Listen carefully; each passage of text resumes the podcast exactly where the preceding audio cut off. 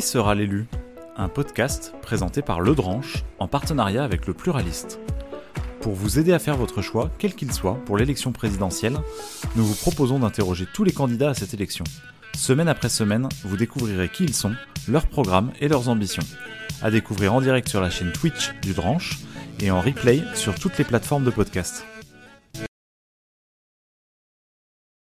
Eh bonjour à tous et à toutes et bienvenue pour euh, ce premier débat organisé euh, conjointement par euh, Le Pluraliste et Le Dranche dans le cadre de cette élection présidentielle 2022. Je m'appelle Sylvain et je travaille au Pluraliste. Et, et je m'appelle Florent et je travaille pour Le Dranche.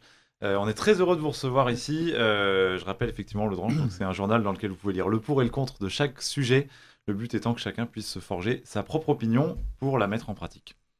Et quant au pluraliste, notre euh, volonté d'organiser ce, premier débat tient au fait que euh, dans les grands médias audiovisuels, la présence des partis et des forces politiques dépend euh, de critères.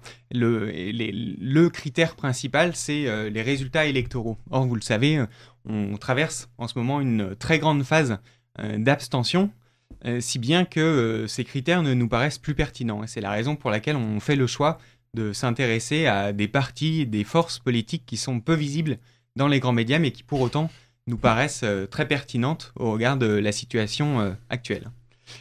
Et donc pour ce premier débat, on reçoit euh, trois candidats que je vais laisser euh, se présenter euh, rapidement. Euh, on fait ça par ordre alphabétique.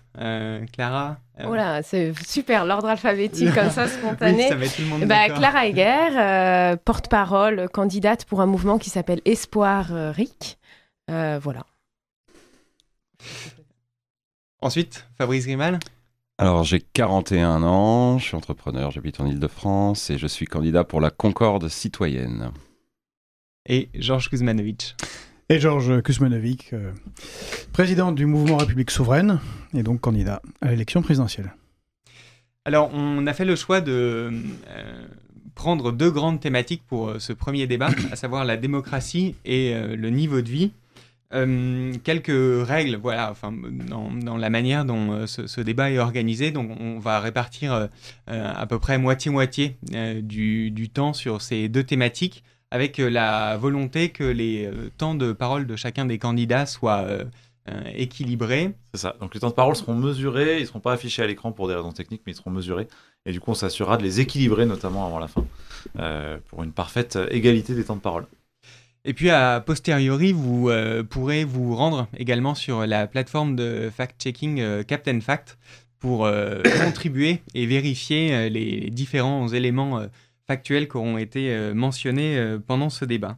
Dernier point peut-être, on est en live et donc euh, je, m'adresse à nos auditeurs. Si vous avez des questions, n'hésitez pas à les poser dans le chat. on en relaiera certaines, en tout cas on essaiera d'en relayer le maximum aux candidats. Alors, on, est parti sur le, thème de la démocratie. Le, quinquennat euh, d'Emmanuel Macron, euh, alors il a été marqué par deux grands événements, à savoir le, mouvement des Gilets jaunes et la, crise euh, sanitaire.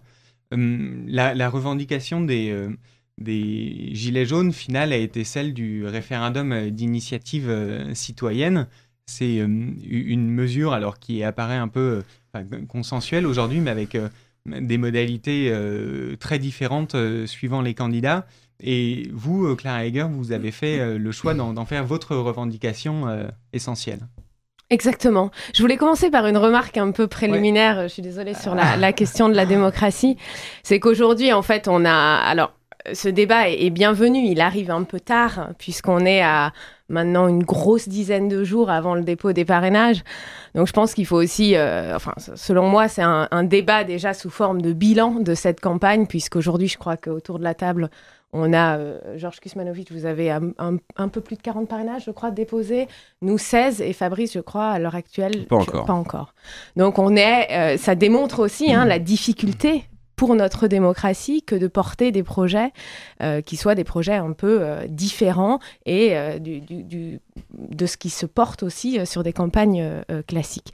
Voilà, nous, la stratégie qu'on a choisie dans cette campagne, c'est vraiment une stratégie axée sur la gouvernance démocratique. C'est-à-dire pour nous, un mouvement citoyen, c'est un mouvement qui pose les questions qui fâchent dans cette campagne, c'est-à-dire celle de quelle place on laisse aux citoyens, quel pouvoir on lui donne dans le système actuel.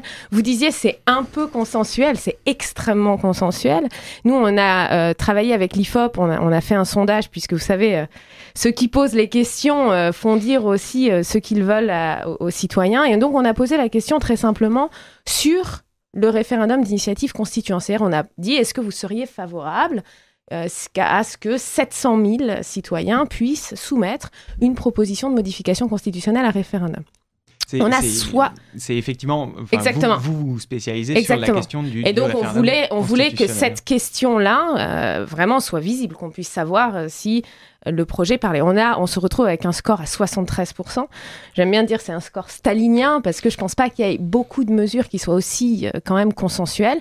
Et la deuxième question qu'on a posée et qui nous est souvent renvoyée, c'est de dire oui, mais vous savez, c'est pas prioritaire. C'est important, ça personne ne, ne dira que c'est pas important, mais c'est pas une question prioritaire. Or, pour si, donc la deuxième question qu'on a posée, c'est est-ce que pour vous c'est déterminant pour choisir un candidat? Et les réponses, c'est que pour 60% des Français, c'est déterminant. C'est-à-dire, c'est un sujet, et là, je trouve ça tranche complètement avec l'état euh, du débat où cette question n'est absolument pas posée. C'est-à-dire, est-ce que vous avez envie d'avoir la main sur les règles du jeu politique? On n'a aucun média qui parle de cette question avec force, malgré, euh, voilà, on a tout essayé pour le faire. Donc, ça révèle quand même euh, un problème démocratique extrêmement fort. J'en profite pour poser déjà une première question d'Internet. Et alors justement, euh, qu'est-ce qui bloque? C'est-à-dire que si ça compte autant de Français et que c'est déterminant pour autant de Français, comment ça se fait que ça se retrouve pas dans les parrainages? Et la première question d'Internet, c'est du coup, est-ce que ce système des parrainages, et on l'étendra aussi, est-ce qu'il faut le changer? Est-ce qu'il est injuste? Alors, ça, ça se reflète pas dans les parrainages, je pense que c'est faux. Euh, nous, on a aujourd'hui 16 parrainages, c'est pas assez, c'est clair. Mais ce qu'on a vu, c'est qu'on a porté, nous, une proposition qui vraiment visait à à être radicalement différente, c'est-à-dire à décaler l'offre politique. Et ce qu'on remarque, c'est que bah, 16 parrainages, c'est pas rien. C'est-à-dire qu'elle parle, cette proposition. Euh, ce qui est clair, c'est qu'aujourd'hui, on est dans un système très oligarchique. C'est-à-dire où un petit nombre de personnes ont le pouvoir, ont la visibilité. Euh, aujourd'hui, on a une proposition, notre proposition de loi a été soumise à l'Assemblée, c'est bien simple, six députés ont signé pour soutenir cette proposition de loi sur l'instauration du RIC constituant. C'est facile, c'est 1% de l'Assemblée. Donc on est vraiment sur une mesure qui montre l'énorme décalage qu'il y a entre une élite politique, médiatique, intellectuelle, qui exerce le pouvoir, et la majorité des citoyens qui la subissent, et où ben voilà, il y a vraiment un frein très fort à parler de ces sujets. C'est même hors complet euh, du, on va dire, de, de l'imaginaire de ce qu'il est possible de faire dans un pays comme le nôtre. Et pourtant, bah, on l'a inventé, le RIC constituant. Donc, euh, Fabrice Grimal, vous partagez les, constats qui ont été euh, dressés? Alors à propos de quoi? Du RIC, des parrainages soyez du, Du RIC principalement. Alors le tout premier constat, non. quand vous dites que les Gilets jaunes ont accouché d'une revendication unique, pas du tout. Euh, il y a eu plusieurs dizaines de revendications formulées pendant les Gilets jaunes, pendant les assemblées des assemblées, 59 propositions retenues par euh, la procédure du vrai débat. Le RIC en fait partie, évidemment. Euh, les RIC, d'ailleurs, constituant législatif ce qu'on appelait le RIC en toute matière, qui était ça, pour le coup, une des, grosses revendications des Gilets jaunes. mais si les Gilets jaunes sont sortis dans la rue, c'est avant tout pour le pouvoir d'achat, c'est euh, pour la dignité en fait parce que le à partir d'un certain niveau d'augmentation de la pauvreté le, pouvoir d'achat devient la question simplement de la dignité euh, comme on disait avant que l'émission commence, quand on est à découvert le 10 ou le 15 du mois, dans la septième puissance mondiale, il y a une urgence sociale à traiter dans ce pays et c'est ça qui a mis le feu aux poudres euh, le 17 novembre 2018. Le, le RIC et toutes les composantes démocratiques, toutes les questions démocratiques arrive très vite dans le débat, puisque les Français n'ayant plus confiance du tout dans leur classe politique, euh, se demandent s'ils feraient pas mieux le travail eux-mêmes. Et effectivement, si on est là aujourd'hui, s'il y a des candidatures citoyennes, euh, s'il y en a autant, euh, et, en fait, je pense qu'il n'y en a jamais eu à ce niveau dans, les élections présidentielles, c'est parce que les citoyens sont tellement déçus qu'ils pensent pouvoir faire le travail mieux que les autres, c'est mon cas, je sais que c'est le cas de Clara aussi. Euh, on, a, travaillé euh, pour, euh, j'allais dire, se mettre au niveau des politiques classiques, mais en fait pour les dépasser aussi sur plein d'aspects, à part évidemment l'aspect des signatures. Alors pour ce qui concerne ma candidature, on était en discussion avec euh, d'autres candidats citoyens pour faire une alliance, une, une convergence des programmes et des, candidatures. C'est chose faite, donc on avait euh, demandé à nos maires, aux maires qui nous soutenaient pour le moment de réserver leur signature en attendant d'avoir le nom définitif. C'est moi qui ai été désigné, donc on va pouvoir les, euh, leur demander d'envoyer leur, euh, leur signature au Conseil constitutionnel. Et avec quels autres candidats, du coup, vous vous groupez, si c'est pas indiscret ou si c'est déjà Alors, pour ceux qui ont regardé l'émission du 4 janvier euh, à Montpellier, c'est des gens qui étaient sur le plateau, notamment Amina Bakar, notamment Shakoura Topal. On a travaillé pendant un mois, pour plus d'un mois, pour avoir un programme commun, sachant que le programme que je défends était déjà le fruit de négociations entre plusieurs collectifs citoyens. Euh, et, effectivement, bon, les parrainages, après, euh, je vais pas vous mentir, hein, on n'arrivera pas à un score euh, délirant. On a voulu aller à la pêche au gros avec des collectifs de, maires plus ou moins citoyens, plus ou moins sans étiquette, plus ou moins résistants. Et eux aussi ont eu beaucoup de mal à s'organiser, beaucoup de mal à résister aux pressions de leur entourage, de leurs électeurs, du préfet, de l'intercommunalité. Et euh, on pourra en parler plus en détail si vous voulez, mais cette, euh, disposition des 500 parrainages est vraiment un, blocage démocratique absolument scandaleux. Georges Kuzmanovic, euh, vous avez aussi la, volonté dans votre programme, vous l'expliquez, de mettre en place le RIC, mais pour autant, vous dites aussi de ne pas souhaiter un grand Big Bang institutionnel, parce que ce n'est pas la priorité pour vous. Non, ce n'est pas la priorité. Alors d'abord sur la question démocratique par rapport au parrainage. Nous on est à 38 officiels jeudi dernier. On devrait dépasser les 50 euh, mardi. On finira sûrement à 100, ce qui est très loin euh, des 500. Le problème n'est pas les 500 parrainages. Il est normal qu'il y ait un filtre. Alors ce qui, serait intéressant, comme euh, en particulier vous défendez le RIC, c'est la proposition qui a été faite aussi par la France Insoumise d'avoir deux options. Une option institutionnelle avec 500 parrainages et une option citoyenne avec 150 000 citoyens qui soutiendraient un ou une candidate pour être qualifié. C'est plus compliqué, mais je pense que c'est tout à fait faisable euh, si on organisait ça euh, correctement. Bon.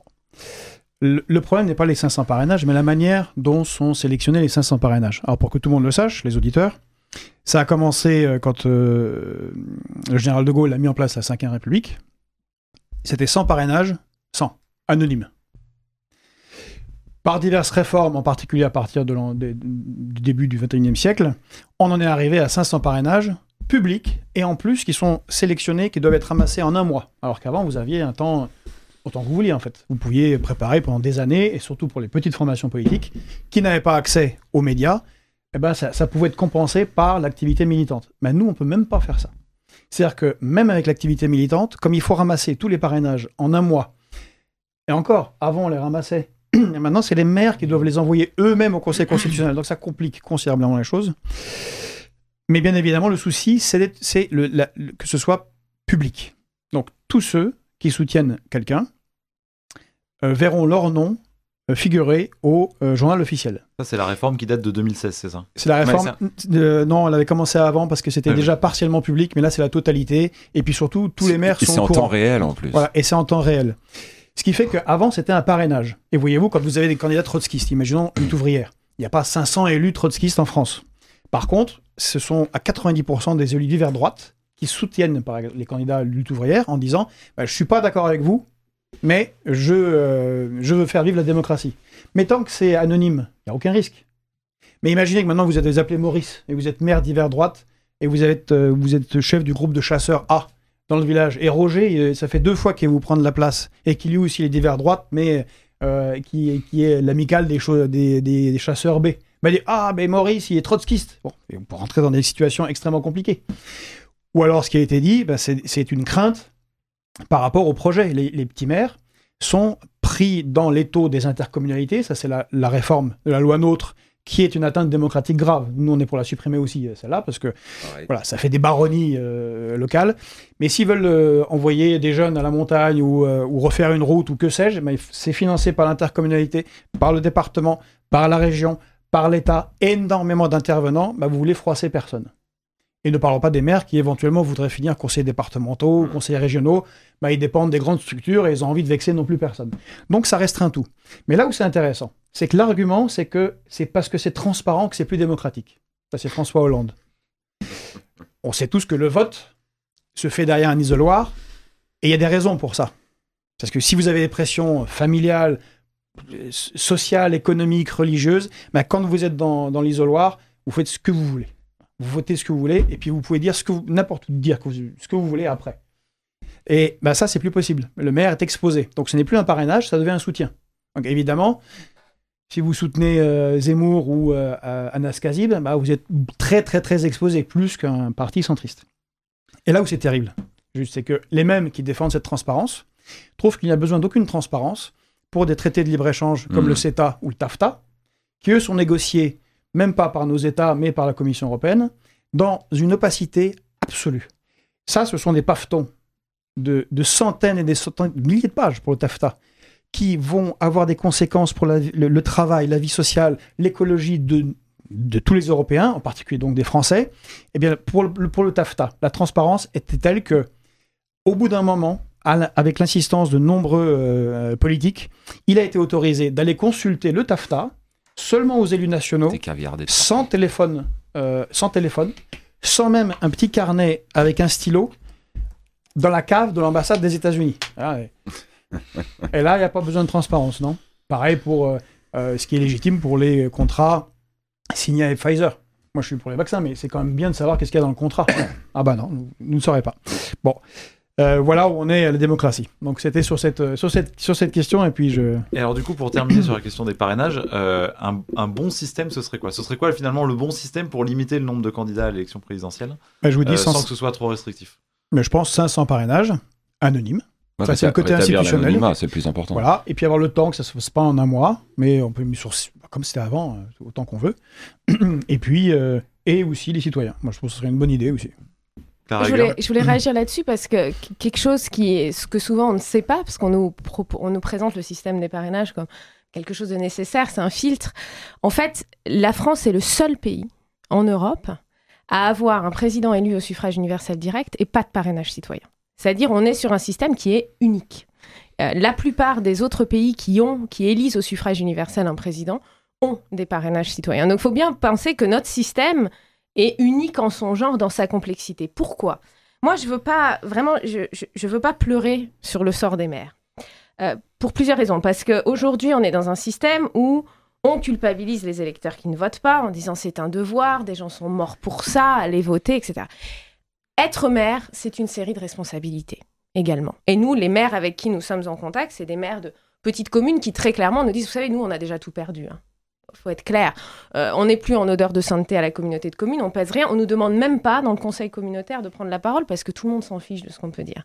Ce qui euh, explique par exemple que Jean Lassalle euh, réunisse exactement. Le problème majeur, et c'est aussi là où c'est important de, de poser ces enjeux de démocratie, c'est de dire non, un parrainage n'est pas un vote. Un parrainage, c'est un privilège qu'a un élu que nous n'avons pas de pouvoir porter des propositions différentes dans le débat public. Donc si vous ne parrainez pas, il ne faut pas se plaindre en bout de course que euh, les citoyens euh, se désintéressent de la politique, puisque vous avez la main sur l'offre politique. Il est donc de votre responsabilité, ça fait partie de votre responsabilité d'élu, de la faire vivre le plus possible. Nous, on a porté on a soutenu une, une, démarche de maires qui va bientôt sortir dans la presse d'une tribune, des maires qui disent, voilà, parrainer est un devoir. Rappelons-le. Et il faut aussi être capable de justifier pourquoi on parraine un candidat et pas un autre auprès des, concitoyens et pas se cacher derrière des arguments. Nous, nous n'avons pas ce droit. On a un de nos militants espoiriques qui a vu 60 maires en leur disant Moi, j'aimerais hein, avoir la possibilité d'être emmerdé parce que je parraine quelqu'un que ma famille n'aime pas. Je l'ai pas. Donc, parce que je l'ai pas, j'exige de vous que vous le mettiez en place. Ce qu'on observe, ça, c'est très clair. Et pourquoi Et je pense que c'est ce qui distingue euh, la proposition que, nous portons de celle de Georges et de Fabrice ici. Nous, pour nous, tout ça est un symptôme. En fait, ce qu'on vit, c'est une cartélisation de notre système politique, c'est-à-dire des partis qui s'organisent pour tuer la concurrence, pour s'assurer qu'il n'y a pas de concurrence partisane dans notre pays. Et c'est pour ça que changer, aménager les règles à la marge, en plus de candidats eux-mêmes, ne changera absolument rien. Il faut vraiment inverser la tendance et faire des citoyens les donneurs d'ordre de leur système politique, les, les déteneurs du pouvoir suprême pour que ben, on, sorte d'un système. Cette démarche-là, elle va s'amplifier en fait. Euh, on a aujourd'hui, c'est pas des petites mesures qui vont permettre d'inverser cette tendance-là. On est sur une tendance qui s'accroît. Aujourd'hui, la République en marche, c'est le soutien de 13% du corps électoral et tous les pouvoirs présidentiels et législatifs. On est dans un pays, quand j'entends qu'un Français sur cinq pense que la France est un régime autoritaire, je me dis, oui, il y a des gens lucides dans ce pays. C'est vrai, on est en train de vivre une démarche qui appelle vraiment à des changements d'ampleur, pas des changements euh, limités. Et donc le, RIC constituant est la, proposition qui permettrait d'amorcer euh, ce, changement dans, dans les propositions, en fait, le RIC constituant, c'est pas euh, une, c'est pas ma lubie. Je me suis pas levée un matin en disant le RIC et puis je suis allée. En fait, le, le RIC constituant, nous, la proposition qu'on porte, c'est une proposition qui a été défini par, euh, il se trouve, un, expert des systèmes démocratiques, qui est Raoul Maniberton, présenté à des constitutionnalistes, à euh, des chercheurs, à des militants aussi qui travaillent. On a des militants euh, très, très pointus sur cette question du RIC. C'est une démarche qui, dans tous les autres démocraties dysfonctionnelles d'Europe, est appelée, comme, est présentée comme une un pas qu'il va falloir passer. Tôt ou tard, moi je préférerais tôt parce que justement il y a des urgences et on ne peut pas se permettre de différer ce sujet-là euh, aux, calantes euh, grecques. C'est le seul outil qui produit quelque chose de très simple. Aujourd'hui, qui a la main sur la Constitution est le souverain. Qui a la main sur la Constitution aujourd'hui? 600 parlementaires. C'est facile, il faut regarder comment on peut produire des réformes constitutionnelles, 600 parlementaires. Le RIC constituant, c'est de faire de 44 millions d'électeurs, un peu plus, les souverains c'est-à-dire ceux qui ont la main sur la Constitution et qui deviennent bah, les patrons, ceux qui ont la capacité de rappeler à l'ordre les élus, de définir les règles de la représentation politique, d'adopter des mesures de lutte contre la corruption. Ça ne veut pas dire que c'est ce souverain votera tout le temps. Nos députés ne changent pas la Constitution tout le temps. Mais ça veut dire que quand on a en tête qui est le souverain, eh bien aussi, ça produit des effets différents. Aujourd'hui, ben, je vous mets au défi, peut-être si vous le trouvez, de trouver un cas où des forces policières ont attaqué violemment un député. Pourquoi? Parce que eh bien, les forces de police savent que les détenteurs du pouvoir politique, c'est les députés. L'idée de notre proposition, c'est de dire non, non, chaque citoyen doit avoir ce, pouvoir-là. Et le comportement des responsables politiques, le comportement des fonctionnaires va changer. Parce qu'on s'adresse pas de la même façon à quelqu'un dont on sollicite le suffrage une fois tous les cinq ans pour dire donnez-moi tous les pouvoirs, je changerai votre vie, et à quelqu'un dont on sait qu'à tout moment, il peut détricoter ce qu'on fait s'il n'est pas satisfait de la proposition. C'est ça la puissance en fait de l'idée du RIC constituant, qui est une mesure qui effectivement change tout. Fabrice Grimal, pour vous, le, RIC constituant, c'est euh, une mesure parmi euh, alors, un, paquet euh, démocratique que vous avez élaboré au sein de dans votre programme. C'est ça. De toute façon, en politique, il n'y a clairement pas de Saint Graal, de solution unique à tout, surtout pas pour un pays très complexe de 67 millions d'habitants. donc effectivement, le RIC constituant fait partie de notre programme, comme il fait partie de nombreux autres programmes. Nous, on a choisi le RIC en toute matière, donc avec euh, un RIC législatif, un RIC abrogatoire, un RIC révocatoire, et puis un certain nombre d'autres dispositions pour euh, conserver euh, ce qui avait de bien dans l'esprit d'origine de la cinquième, tout en la mettant au goût du jour, en donnant aux citoyens des capacités d'initiative grâce au RIC et de contrôle aussi grâce à des commissions tirées au sort dans les ministères et dans les commissions parlementaires, ainsi qu'un certain nombre d'autres dispositifs pour faire de la France une véritable démocratie moderne. Alors, je ne sais pas si on aura le temps de rentrer dans le débat. Euh, avons-nous jamais été en démocratie dans ce pays? Tout dépend de la définition que vous allez donner à démocratie. Déjà, il va falloir définir peuple, il va falloir définir pouvoir. Ça peut nous emmener très loin. Pour moi, la démocratie, c'est quand il faut voir qui a le pouvoir et qui, qui profite des bienfaits du pouvoir, en fait. Parce qu'on peut tout à fait bénéficier des bienfaits du pouvoir sans être formellement au pouvoir. Et euh, c'est ce qu'on disait aussi juste avant l'émission, certaines personnes peuvent euh, être tentées ces, dernières semaines de, d'espérer un pouvoir un peu fort, d'espérer euh, un leader charismatique qui va changer les choses, parce qu'au final, ce qu'elles recherchent en premier, c'est la dignité, la sécurité matérielle et toutes les conditions qui soient réunies pour l'avenir de leurs enfants. Donc effectivement, 70% des Français, même sûrement plus, sont pour le RIC et c'est bien normal. Ça montre qu'on est un peuple mûr, qu'on est un peuple très très politique. Et que le système est allé trop loin, que maintenant on demande à récupérer l'initiative, en matière constitutionnelle bien évidemment. Il faut que la procédure du Congrès qui permet à la classe politique de modifier la Constitution sans l'aval du peuple euh, soit abolie, que toute modification constitutionnelle soit provienne du peuple, soit fasse l'objet, quoi qu'il arrive, d'un référendum et soit validée par le peuple, comme tous les traités internationaux, notamment les traités de libre-échange, euh, CETA, TAFTA et tout ça, euh, pour qu'effectivement euh, le peuple ait le dernier mot dans les matières les plus importantes. Maintenant, ça n'empêche pas de proposer aussi les mesures économiques, et je sais que ce sera la, la deuxième partie de l'émission, les mesures économiques et sociales pour résoudre l'urgence sociale dans ce pays, réduire les inégalités, parce qu'on sait que euh, l'argent est un peu comme le fumier, quand il est entassé à un seul endroit, euh, ça sent pas très bon, ça attire les mouches. Par contre, quand il est bien réparti un peu partout, ça fait un formidable engrais. Ça chauffe aussi très. Voilà. L'argent, c'est comme le fumier. Est-ce qu'il il y a une euh, mesure dont vous avez parlé qui a, qui a attiré plusieurs questions? Euh, Vous avez parlé de commissions citoyennes au sein des ministères. Est-ce que vous Mhm. pouvez nous en dire un peu plus sur ce que c'est, comment ça pourrait fonctionner? Alors, l'idée, c'est euh, d'offrir des capacités de contrôle donc, aux, citoyens. Et un des meilleurs outils pour le contrôle, c'est le tirage au sort, puisque le tirage au sort sur des mandats relativement courts, par exemple un an, évidemment non renouvelable, puisque l'arithmétique fait qu'on ne peut pas être tiré au sort deux fois de suite. Enfin, c'est très très très peu probable, c'est comme gagner au loto deux fois de suite. Euh, donc, ça évite en grande partie la corruption. Le temps qu'on a, que les lobbyistes fassent les dossiers sur les nouveaux tirés au sort, sachent où ils vont au resto, ce qu'ils aiment, est-ce qu'ils trompent leur femme ou pas, qu'est-ce qu'ils qu'est-ce qu'ils ont envie d'avoir comme cadeau, et qui s'y mettent, ça y est, le mandat est déjà en train d'être fini, la personne va être remplacée par un nouveau tiré au sort et tout. Le défaut du tirage au sort, c'est sur la base de volontaires de n'avoir que ce qu'on appelle des citoyens professionnels, c'est-à-dire des hommes entre 35 et 50 ans qui aiment bien donner leur avis, qui aiment bien parler fort et qui vont évidemment s'inscrire.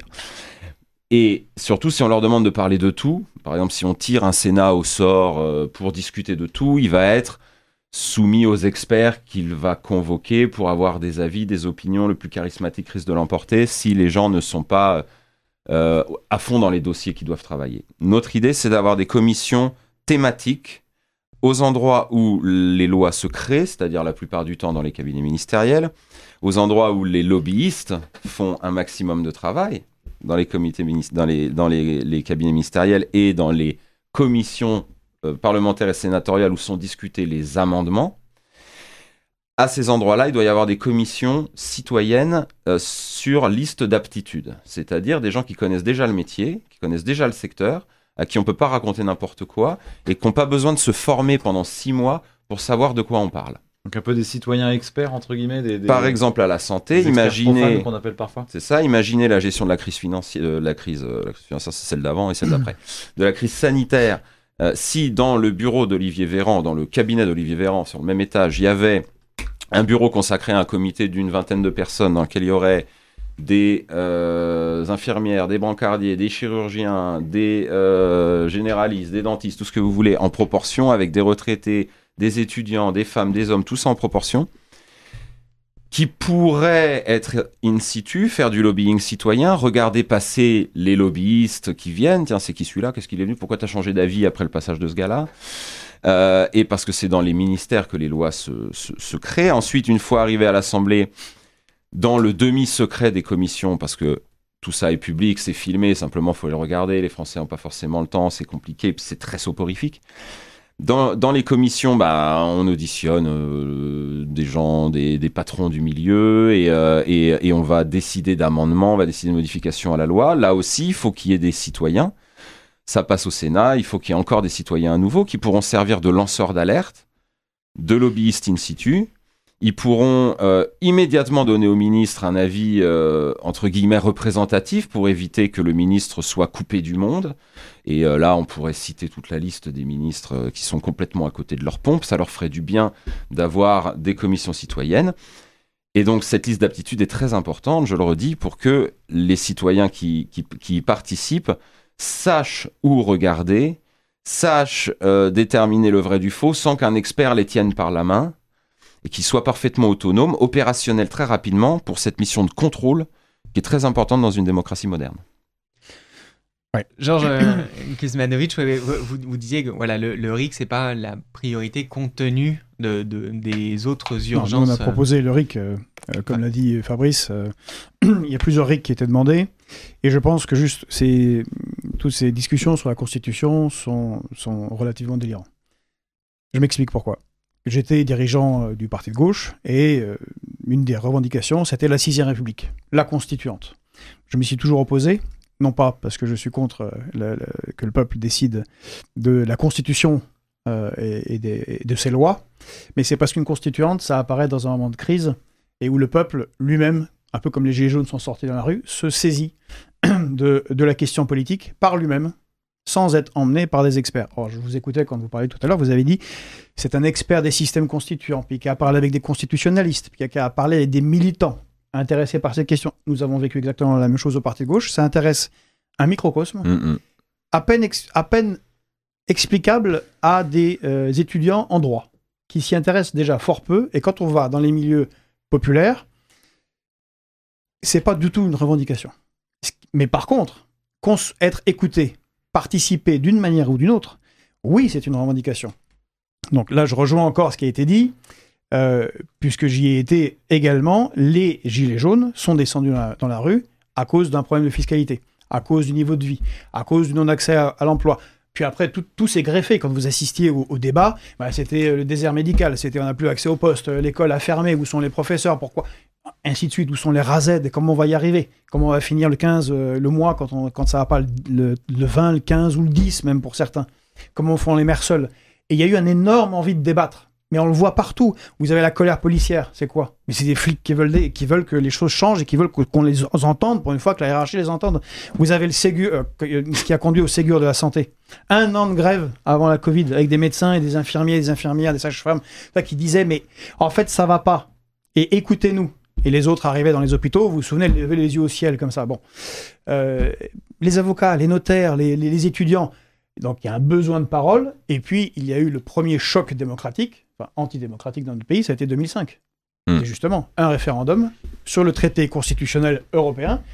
Là, vous avez raison, le peuple s'en saisit. Quand le, quand le peuple a envie de s'en saisir, il y a eu des militants du PC, euh, euh, il y avait des gens qui, ont travaillé euh, le, pour exposer le traité constitutionnel aux Français, mais c'était quand même beaucoup auto-saisi.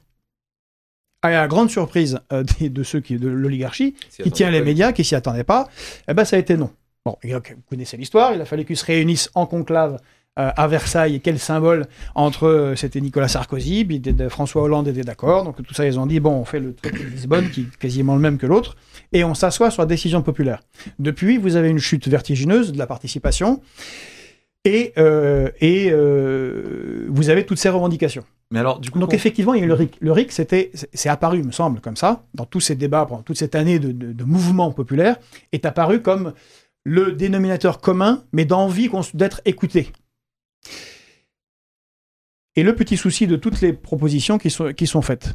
Et certaines sont très très bonnes, c'est très intéressant d'avoir des, sortes de comités citoyens qui vérifient les choses. On a vu, les, les macronistes l'ont fait avec les 150 citoyens sur le climat, en pensant qu'ils allaient réussir à contrôler tout ça. Ben même en, en, y mettant tous les moyens, finalement, ce sont les citoyens qui, bon, au bout de six mois, sont accaparés la question, mais on dit, bah non, il faudrait faire ci, on dit, oh non, non, on va pas. Le gouvernement dit finalement, bon, allez, c'était bien votre tout ça, mais vous n'avez pas compris que tout ça, c'était pour le cirque. et vous avez vu tout le cirque qu'ils ont dû faire. Le grand débat, c'était Macron qui parlait tout le temps, ou les, ou les, euh, ou les cahiers de doléances. Même, c'est, on a fait disparu. Bah, non, ils, non ils, ont, ils, sont accessibles, ils sont dans la préfecture. Nous, on, on, a, on en a traité 3000. Il y a des militants qui sont allés, qui les ont lus en fait, ils sont accessibles et vous avez tout plein de, énormément de revendications. La plupart ne sont pas constitutionnelles, elles sont euh, de, niveau de vie, de, et, c'est très très intéressant sur les, revendications du peuple. Donc tout ça a été enterré. Et ce que je voulais dire, c'est que tout ça, c'est une sorte de fétichisme des institutions et on ne se rend pas compte que le pouvoir part ailleurs. Où est la revendication de démocratie dans les entreprises? Moi, je suis pour ça. Et ça, c'est dans, c'est dans le programme. Ça a été dans les pays socialistes comme la Yougoslavie, l'autogestion, ça a été avec De Gaulle, ça a, été, ça a été la participation. Mais là, on a, et on ne se rend pas compte, on a, on a une focale sur ah, les, les, les politiques corrompus ou qui font pas ce qu'ils ont, ce qu'ils ont promis, ce qui est vrai. Mais on est dans un pays où en 1996, les 500 fortunes contrôlaient 6% du PIB. 6. Aujourd'hui, on en est à 43. 500 personnes contrôlent la moitié de la richesse française. Et ça pas, et c'est l'augmentation est accélérée. Vous avez entendu les résultats des banques qui ne financent pas les, PME et TPE mmh. qui se retrouvent sur les ronds-points des gilets jaunes. Double, elles ont doublé leurs revenus en un an. Les riches, les 500 plus riches, ont doublé leur fortune en, durant la crise de la Covid, multiplié par 10 en 7 ans. Donc on est dans un système de désagrégation de l'État. Cet État que, en fait, c'est pas que les institutions marchent pas, c'est que ceux qui sont à la tête du gouvernement, comme Macron, vous avez bien vu avec les infiltrés, le livre qui est sorti récemment des journalistes de Nouvel Observateur, amènent des cabinets de conseil privés pour s'aborder l'État. Il y a des gens qui viennent du peuple, qui sont fonctionnaires, qui, euh, il y a des commissions en fait, il y a toute une série de choses qui existent.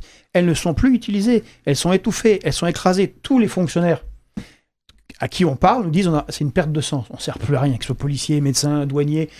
À quoi ça sert? Tout est détourné. Et en fait, ce qui se passe, c'est que l'oligarchie financière a mis ses pions au gouvernement, Macron, Emmanuel Macron en tête, et qu'ils organisent le dépérissement de l'État et le sabordement de l'État.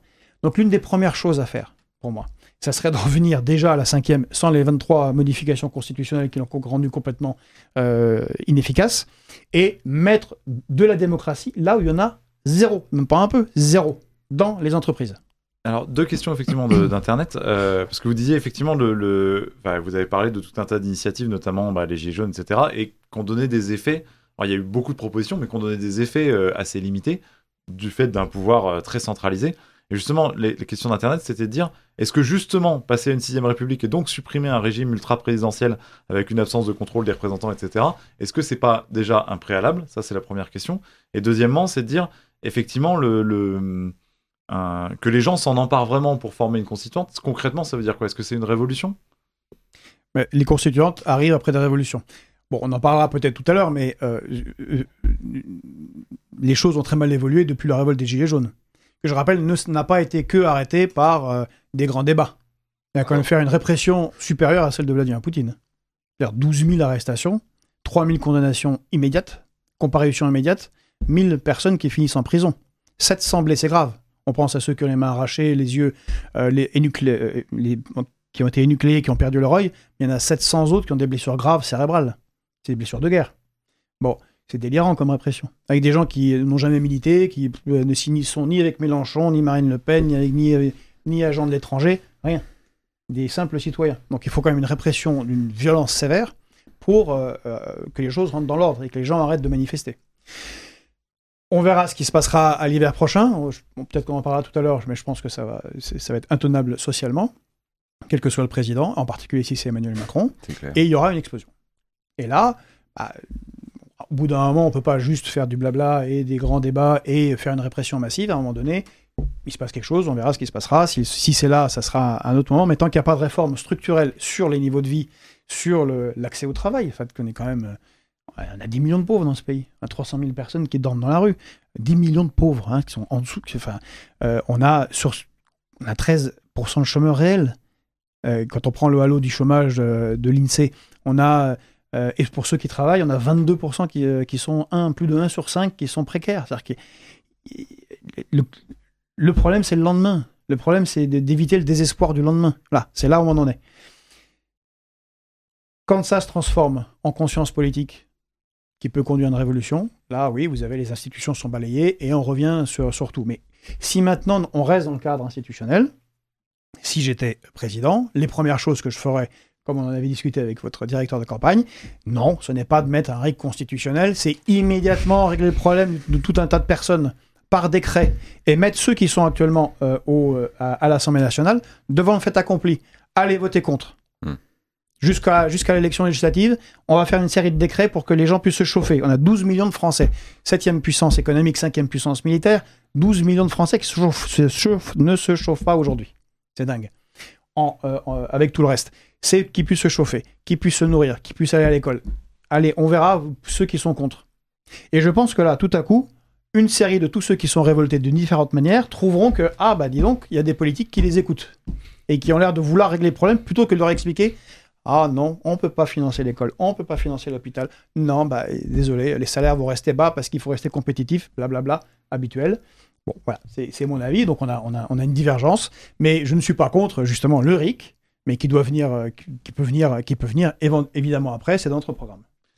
Qu'est-ce qui. Alors, j'ai vu qu'il y avait eu des discussions visiblement euh, en, amont. Qu'est-ce qui fait que pour vous, ce, constat n'est pas partagé? Moi, je dois dire, j'aime beaucoup la teneur que prend ce débat. Parce qu'on on aborde vraiment ce qui distingue, je crois, un mouvement citoyen comme le nôtre et ce qui distingue les propositions de, de Fabrice et Georges, qui sont des propositions qui restent dans euh, les travers de notre système politique. Et je note plusieurs choses quand même sur lesquelles j'aimerais revenir parce qu'elles sont passées. Je pense qu'il ne faut pas les faire passer parce que on est victime dans la campagne euh, qui s'ouvre d'une série de euh, fake news en fait, de, choses qui sont propagées avec une assurance très forte et qui sont fausses. la première, c'est de dire et, si je, reprends vos propos, Georges, il faut que le peuple demande waouh, on a eu un mouvement social réprimé et je vraiment je partage hein, les mots. Euh, nous avons vécu dans notre pays une restriction de la liberté de manifester qui est intolérable. Vraiment intolérable. On a eu une demande forte de droit politique de dire on veut avoir le contrôle. La réponse a été non et maintenant on, on nous explique que en fait ça n'intéresse pas beaucoup de monde, surtout pas les pauvres. Euh, or, s'il y a vraiment un groupe qui n'est pas intéressé par le RIC constituant, ce sont les diplômés, les hauts salaires, ça c'est clair, le clivage il est là. Tous ceux qui sont euh, précaires, et là je vous envoie vraiment au, sondage qui a été mené euh, par l'IFOP sur où sont les viviers de soutien du RIC constituant, c'est tous ceux qui sont euh, en zone rurale, très pauvres, c'est-à-dire les, catégories de salaire les plus basses, ceux qui votent pour les partis les moins représentés, les plus aux extrêmes du champ politique, tous ceux qui ont l'espérance d'exercer le pouvoir sont contre. Et je crois que c'est le débat qu'on a aujourd'hui. C'est-à-dire, il y a un clivage très fort et je trouve, malheureusement, on est dans des, vraiment des, logiques très, très différentes.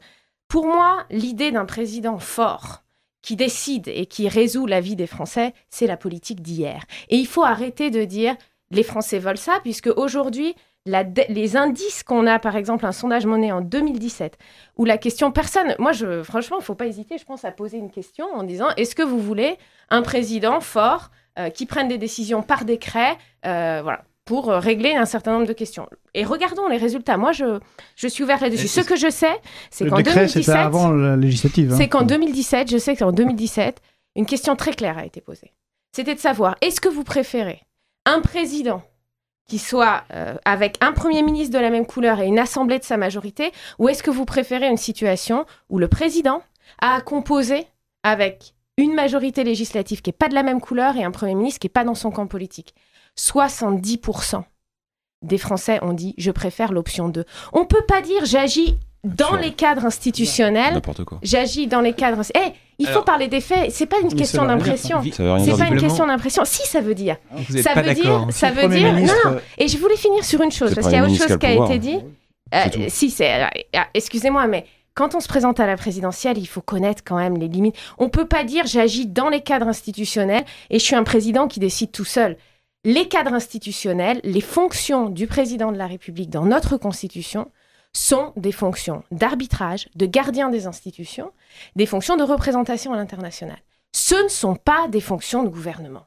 Et il faut quand même pouvoir le dire. Alors on peut dire, non, non, mais moi, je veux pas faire ça. Je veux faire autre chose. Mais on peut pas dire qu'on agit dans les cadres institutionnels. Et moi, je me garde bien de dire ce que les Français veulent. Parce que ce que je constate, c'est que nous, on s'est lancé sur un projet qui était fondamentalement différent, et je crois qu'on le voit, hein, euh, des projets qui ont été menés par ailleurs. Donc ça, c'est... Euh, voilà. Ce qu'on a euh, vu, c'est que sans passé politique, et Georges, tu as quand même un certain euh, passé euh, politique, donc tu voilà, euh, tu, tires, de la politique. tu tires, oui, mais tu as quand même un passé partisan. nous, on est parti de rien, et ce qu'on a remarqué, c'est que proposer quelque chose de différent, eh bien, ça permet d'être un mouvement qui, est, qui a grossi très vite. On a aujourd'hui 16 parrainages, c'est peu, on n'aura pas les 500. Mais personne disait sur ce sujet, et je me rappelle Fabrice dire non, mais ça, ça mènera nulle part. Bon, au final, on a plus de parrainages en fait. Au final, aujourd'hui, et on a réussi à aller, en portant ce sujet, à montrer qu'il y avait, on ne peut pas l'éviter cette question. Et il faut quand même pas dire n'importe quoi, quoi. C'est la démocratie, pour en parler. C'est pas la peine quand on parle de instaurer des commissions, c'est-à-dire créer des usines à gaz, alors que le plus grand contrôle, les pays où l'activité des lobbies sont les plus euh, sont publiques, ce sont les pays publics et où vraiment on a euh, les, les- les- les députés sont obligés sur demande de- d'un journaliste de produire leur conversation SMS sont les pays où il y a le RIC constituant. Il n'y a pas de mystère. Quand le peuple est souverain, la politique change. Il n'y a pas besoin de créer des commissions, vraiment des usines c'est très quel pays magique où il y a le RIC constituant, le peuple décide Aujourd'hui, il y a, c'est pas des pays magiques, Si, c'est des je, pays. je connais pas. Donc, euh, Il y a la Suisse, l'Uruguay, le Liechtenstein, euh, les îles Palau, et on a. euh, mais il faut pas se moquer des autres pays. Vous savez, quand on se présente à Non, mais ce sont des paradis fiscaux euh, pour au moins deux d'entre eux. donc, ça euh, n'a aucun rapport. Ce sont Ah aussi des pays où il y a un tissu industriel extrêmement fort, beaucoup plus fort que le La nôtre. République de Palau. Les îles Euh, Palau. La République de Palau, il y a des- la- les îles Palau sont un pays qui sont petits, qui vivent sur des démarches de paradis libre-échange. La Suisse est un pays qui, est- a un- un- une densité industrielle beaucoup plus forte que la nôtre. Beaucoup plus forte que la nôtre. Une histoire différente. Quand on regarde différent. une histoire différente. Euh, Vas-y Fabrice, parle-nous de l'histoire suisse, Alors, tu la connais si bien. C'est intéressant Euh, l'histoire, mais mais le constituant, je pense qu'il faut quand même dire quelque chose. On parle de l'histoire. Parlons d'histoire. L'idée du RIC constitutionnel, c'est une idée de la Révolution française, de quelqu'un, de Nicolas de Condorcet, qui disait il est fondamental, fondamental que les citoyens aient ce pouvoir-là parce que c'est ce qui protège contre les abus de pouvoir et parce que ceux qui subissent le pouvoir sont les plus à même de protéger leurs droits. Les Suisses l'ont eu parce qu'ils ont été assez intelligents pour suivre Condorcet, ce qui n'a pas été notre cas. C'est-à-dire c'est quelque chose qui a partie lié avec notre histoire. La lutte contre les abus de pouvoir et la volonté d'avoir un système où euh, la dignité, c'est les droits. La dignité, c'est pas d'attendre d'un président qui nous donne 100 balles à la fin du mois. La dignité, c'est de pouvoir dire moi, je peux décider de la politique fiscale et moi, j'ai le droit au respect auquel mes députés ont le droit parce que le souverain, c'est moi. C'est ça la dignité. Peut-être justement, effectivement, et Fabrice, euh, vous êtes un peu en retard sur le Oui. temps de parole. Euh, sur ces questions-là, vous n'étiez pas, vous étiez pas d'accord. En effet, mais euh, bon, j'aimerais aussi qu'on ait un débat sur plein d'autres aspects. Là, on reste un peu scotché au RIC constituant, c'est bien, mais c'est- c'est c'est assez limité. Surtout que, Clara, j'ai du mal à comprendre en fait certaines contradictions. Euh, tu nous dis, voilà, vous, il faut arrêter de, se, de dire, voilà, les Français veulent ci, les Français veulent ça, mais en fait, tu bases toute ta campagne, tout ton principe, tout ton programme du RIC constituant sur le fait que 70% des Français sont pour oui, le mais parce que j'ai des données. Laisse-moi finir s'il te plaît. Et, et là, tu as visiblement payé un sondage. Hum. Donc euh, c'est très intéressant de savoir ce que les Français veulent. Donc tu peux juste nous laisser aussi, nous, nous intéresser à, à- à ce que veulent les Français, parce que ça peut Sur être la base de intéressant faits. aussi. sur la base de faits. Hmm. Eh oui, eh oui. Euh, On n'a pas Captain Fact qui Non, fait du fact-checking c'est pour rien. quoi. Ouais, Alors, si, moi, j'ai- un fact-checking- d'ailleurs. j'ai un- immédiat dans ton sens. Nous, on a fait le même sondage. On a fait un sondage IFOP, quoi, donc on a payé, euh, comme vous. On a posé des questions euh, où, où- où on a eu des scores brejneviens pour le coup, parce que c'était 90% et 93 sur est-ce que vous voulez une augmentation des salaires? Bah, 90% euh, généralisée, une réforme Ah, générale des salaires. Voilà. Est-ce que vous voulez des monopoles d'État sur des secteurs stratégiques euh, où euh, ce soit c'est 93% sur l'énergie, tout ça? Donc on sait comment c'est posé, c'est une question courte, Mhm. comme, comme la vôtre. Et, et dans RIC constituant, il n'y a pas une explication que vous faites de ce que. Mais non. C'est- La question est posée de cette manière-là. Et donc, lire. et donc Moi, les gens, je- je les gens en entendent cause- RIC. Et je pense qu'il y a 70% Non, non, c'est qui effectivement soutenaient le. Alors, euh, s'il vous plaît, peut-être juste, et puis on mettra les liens vers les, vers les sondages pour que les gens puissent aller Ah, vérifier et lire effectivement dans le, dans le chat.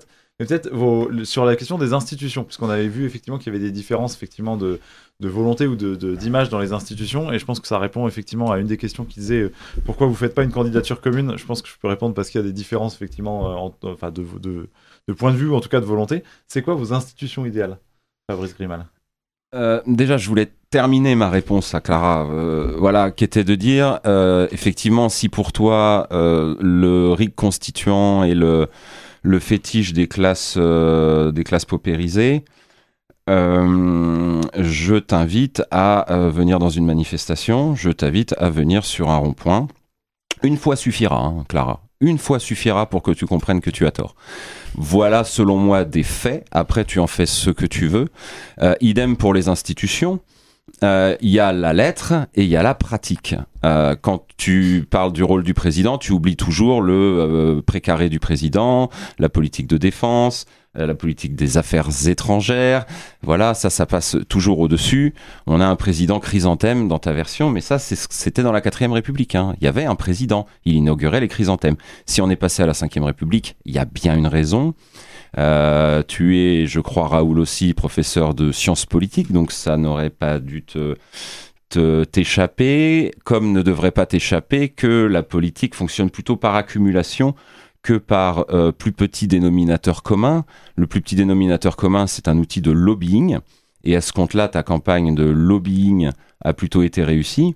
Après, est-ce que c'était une campagne euh, politique euh, au sens propre, une campagne présidentielle? Ça, j'en suis pas sûr.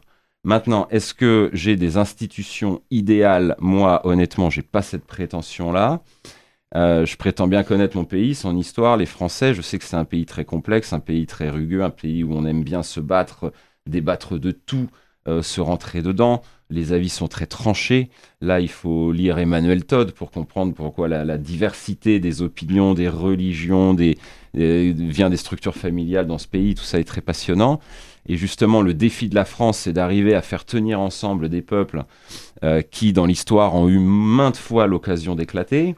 Et donc, c'est ce qui fait de nous le pays le plus, euh, l'un des pays les plus politiques, vraiment au sens, au sens noble du terme. Euh, et, faire tenir ensemble toutes ces composantes françaises a toujours été un défi. Euh, et on s'aperçoit que quand la sphère politique est défaillante, quand le système est défaillant, eh ben, le premier risque est un risque d'éclatement, un risque d'archipélisation du pays, euh, de découpage en plusieurs blocs qui se font face et, et, qui peuvent se faire du mal si jamais on n'arrive pas à rétablir la concorde. Mais du coup, qu'est-ce que vous proposez euh, concrètement dans, le programme au niveau des institutions? Alors, au niveau des institutions, pour nous, on considère déjà cinq pouvoirs. C'est-à-dire l'exécutif, on veut un président élu différemment, et qui soit révocable, évidemment. On veut... Élu différemment, c'est-à-dire? Élu par un système de points, c'est-à-dire euh, un mélange entre ce qu'on a actuellement et le hum, jugement majoritaire. Aucun des deux fonctionne vraiment bien. Les gens veulent pas d'une note passable plus. On a vu avec la primaire populaire que ça marchait pas vraiment. Par contre, distribuer des points entre les candidats pour avoir quand même un système de, pourcentage, mais qui évite le vote par défaut, comme on a pu avoir avec Macron en 2017, ça peut être une bonne idée. Euh, mettre une dose de proportionnel à l'Assemblée, ça aussi, pour qu'il y ait plus de représentativité de toutes les tendances, de toutes les partis à l'Assemblée nationale. Vous dites 40% euh, 40%, ouais. Avec moins de députés, moins de sénateurs, qui auront moins de privilèges, évidemment. Les commissions tirées au sort dont j'ai parlé pour le contrôle le RIC en toute matière, donc tous les RIC pour l'initiative euh, citoyenne, une justice qui soit véritablement indépendante du gouvernement, totalement sortie du gouvernement, malgré tout légitime, c'est-à-dire avec un garde des sceaux élu au suffrage universel direct. Et enfin, le quatrième et le cinquième pouvoir pris en compte dans la Constitution. Le quatrième sont les médias, avec des principes de protection des sources, de protection des euh, lanceurs d'alerte, de la charte de déontologie euh, de Munich, euh, aussi des principes de non-concentration des médias et une manière différente de les financer, avec, où, le, où les Français donneront directement leur avis sur le financement des médias et de la presse et ne le laisseront pas uniquement aux, ministres via les baisses d'impôts et aux parlementaires via l'aide à la presse. C'est-à-dire que chaque citoyen aura une certaine chaque somme d'argent alloué à... Va deux fois par an sur le site impôt.gouv.fr, une fois au printemps pour déclarer ses revenus, une fois à la rentrée pour euh, la fiscalité locale à ce moment-là, il pourra tout à fait pointer euh, sa part d'aide à la presse, évidemment indépendamment des revenus, hein, un 47 millionième pour tout le monde, euh, sa part d'aide à la presse vers les médias, les organes de presse de son choix, même s'ils viennent d'apparaître, s'ils sont tout nouveaux, indépendants. Et enfin, le cinquième pouvoir, la banque. Il faut, selon nous, écrire dans la Constitution le principe de séparation stricte des banques d'affaires et des banques de dépôt ainsi que la renationalisation de la Banque de France, on va me dire elle est nationale, mais elle est indépendante, évidemment indépendante de l'État, ça, veut dire dépendante des marchés, et de la BCE évidemment, mais on va sortir de l'euro. Et pour récupérer une banque centrale qui puisse non pas faire tourner la planche à billets, qui est l'expression habituelle, mais récupérer le circuit du trésor qui a fait la gloire des Trente Glorieuses, financement direct de l'investissement euh, par la Banque centrale, et puis éventuellement même euh, en cas de léger déficit, les, parlementaires pourraient voter un escompte, c'est-à-dire un effacement de la dette euh, par la création monétaire, si on estime que c'est dans des proportions qui ne vont pas déclencher d'inflation. Donc ça, ça euh, voudrait dire Toujours dans l'euro, c'est faisable? Non, dans l'euro, tout ça est infaisable. la totalité de notre programme économique, je sais que Georges sera d'accord, la totalité de notre programme économique est totalement infaisable dans l'euro. C'est une sortie de l'euro. Ça nécessite évidemment une sortie de l'euro. oui. Et quant à l'Union européenne, on aura peut-être l'occasion d'en discuter euh, plus tard dans l'émission. Alors peut-être une mini question de précision. Euh, est-ce que ça risque pas sur les médias, est-ce que ça risque pas de faire une prime à la popularité des médias et du coup d'avoir des médias populistes qui soient, ce qu'on entend par populiste, mais extrêmement bien financés euh, Alors, euh, si vous voulez, c'est un peu déjà ce qu'on a. On a déjà des télépoubelles qui vont au plus pressé, au plus offrant, au plus nul, au plus médiocre. Euh, au niveau des, de la presse écrite, moi, ce que, je visualise, si jamais on demandait aux Français de, de, flécher eux-mêmes leur aide à la presse, je sais que tous les communistes de cœur soutiendraient l'humanité qui toucherait plus qu'aujourd'hui. Je sais que le monde diplomatique qui aujourd'hui touche zéro centime, alors que c'est l'un des canards les plus sérieux de France, d'un seul coup toucherait beaucoup de subventions et pourrait baisser son prix et donc être encore plus accessible. Je peux dire, je pense sans trop me tromper, que le journal Libération n'y survivrait pas, parce que lui, il ne survit que par les aides à la presse et les abonnements Air France. Vous lui enlevez l'un des deux Et des soutiens de millionnaires. et le soutien de millionnaires, voilà, mais vous enlevez ça, c'est fini le journal sombre. Est-ce que ce serait une mauvaise chose? Il faut qu'il y ait du renouvellement à un moment donné. On ne peut pas rester enquisté dans des organes de presse qui datent de la fin de la dernière guerre, qui s'appelait Libération parce que c'était un certain contexte. Aujourd'hui, ça veut plus rien dire du tout. Alors, je focalise sur l'eBay, on va dire, il leur en veut. C'est vrai, je leur en veux, mais pas qu'à eux, pour l'ensemble de leur œuvre, si vous voulez. Mais, mais, mais c'est normal. Là, les, les, les, les aides à la presse sont votées dans le secret du Parlement. Euh, les montants sortent comme ça au petit bonheur. Et comment veut-on avoir une presse indépendante dans ces conditions? Quand elle est... ils se coupent surtout les montants, il faut bien savoir, vont à des millionnaires. Oui, oui, oui. C'est pas des c'est pas un groupe de journalistes qui arrive pas et qui a besoin d'une Et aide. qui doit boucler les fins mois. bon, qui doit boucler les fins. C'est un millionnaire achète Libération Ouais. ou un autre média. C'est Drahi. Et en plus, il reçoit de l'aide. il est même pas il met il met juste ce qui manque enfin il met pas assez pour avoir des déficits derrière l'État arrive compense alors que c'est il est censé assumer je veux dire s'il n'est pas capable de, de, de financer son journal son journal meurt On- et un point c'est tout ce sera pas grave les journalistes pourront se récupérer ailleurs il y a plein d'organes de presse il y a plein de super nouveaux journaux qui sortent comme le Dranche et le Pluraliste euh, qui pourront les accueillir sans problème peut-être vous aussi vous commencerez à toucher des subventions Exactement, puisqu'on n'en touche pas aujourd'hui. Voilà. Évidemment. Alors, on a eu un, un- passé. Voilà. Non, c'est- on a eu un, un- un panel assez complet, effectivement, des, des propositions. Peut-être justement pour clôturer cette séquence, et puis après, on, on se concentrera plus, même si elles sont liées, on, on le disait avant, euh, sur la question de qualité de vie et, et- et pouvoir d'achat. Euh, en deux minutes, du coup, puisque c'est à peu près la différence du temps de parole, on a pas mal équilibré. En deux minutes chacun, euh, Georges Kuzmanovic puis Clara Heger, euh, un peu votre conclusion, votre euh, euh, sur, euh, sur ce chapitre des institutions et de la démocratie. Bon, on a clairement un problème démocratique grave dans, dans le pays. Euh, il doit y avoir des réformes. Nous, on est pour un retour euh, à la Ve République toilettée d'une partie de ces euh, des réformes qui l'ont affaibli et qui l'ont prési- présidentialisé. Je pense à la réforme euh, Lionel Jospin qui fait que justement on se retrouve dans cette situation où euh, euh, on a un, un gouvernement qui suit le président et qui le renforce considérablement puisqu'on a mis au même moment les législatives et les présidentielles. Donc vous, Nous, on est pour revenir à, à l'ancien système qui faisait justement ce que, Clara, avec, que- ce que Clara Heger euh, c'est qu'il y a un Premier ministre qui soit différent du président, mais dans ce cas-là, c'est le Premier ministre qui mène la, politique et euh, le président attend l'élection suivante pour revenir euh, aux affaires, vous le savez très bien. Donc on est pour euh, surtout la réforme, annihiler la réforme de Nicolas Sarkozy, qui fait que le, qui était validée par le Conseil constitutionnel, qui fait que tout décret, norme nouvelle imposée par, alors on n'est même plus en France, par des gens à Bruxelles non élus, doit se, doit se transformer dans la loi française. Il faut savoir que 80% de nos lois, depuis 25 ans, sont des lois qui sont juste une mise en conformité, une transposition des normes européennes. Donc, déjà, on reviendrait à un niveau démocratique et puis de, de- de décision populaire, ne serait-ce que par nos... nos, par nos c'est la euh, primauté du droit européen.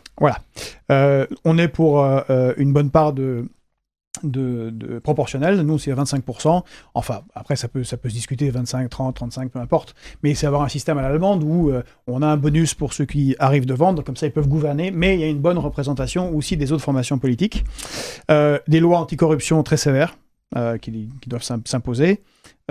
L'utilisation du référendum, alors toute une partie de ce qui est demandé dans les rites con- constituants est très intéressant, c'est qu'aucune réforme constitutionnelle ne se fasse sans l'aval final du peuple et que ce ne soit pas des gens qui se réunissent des élus qui sont d'accord entre eux et qui se réunissent à Versailles pour, pour valider des choses contre lesquelles le peuple a voté.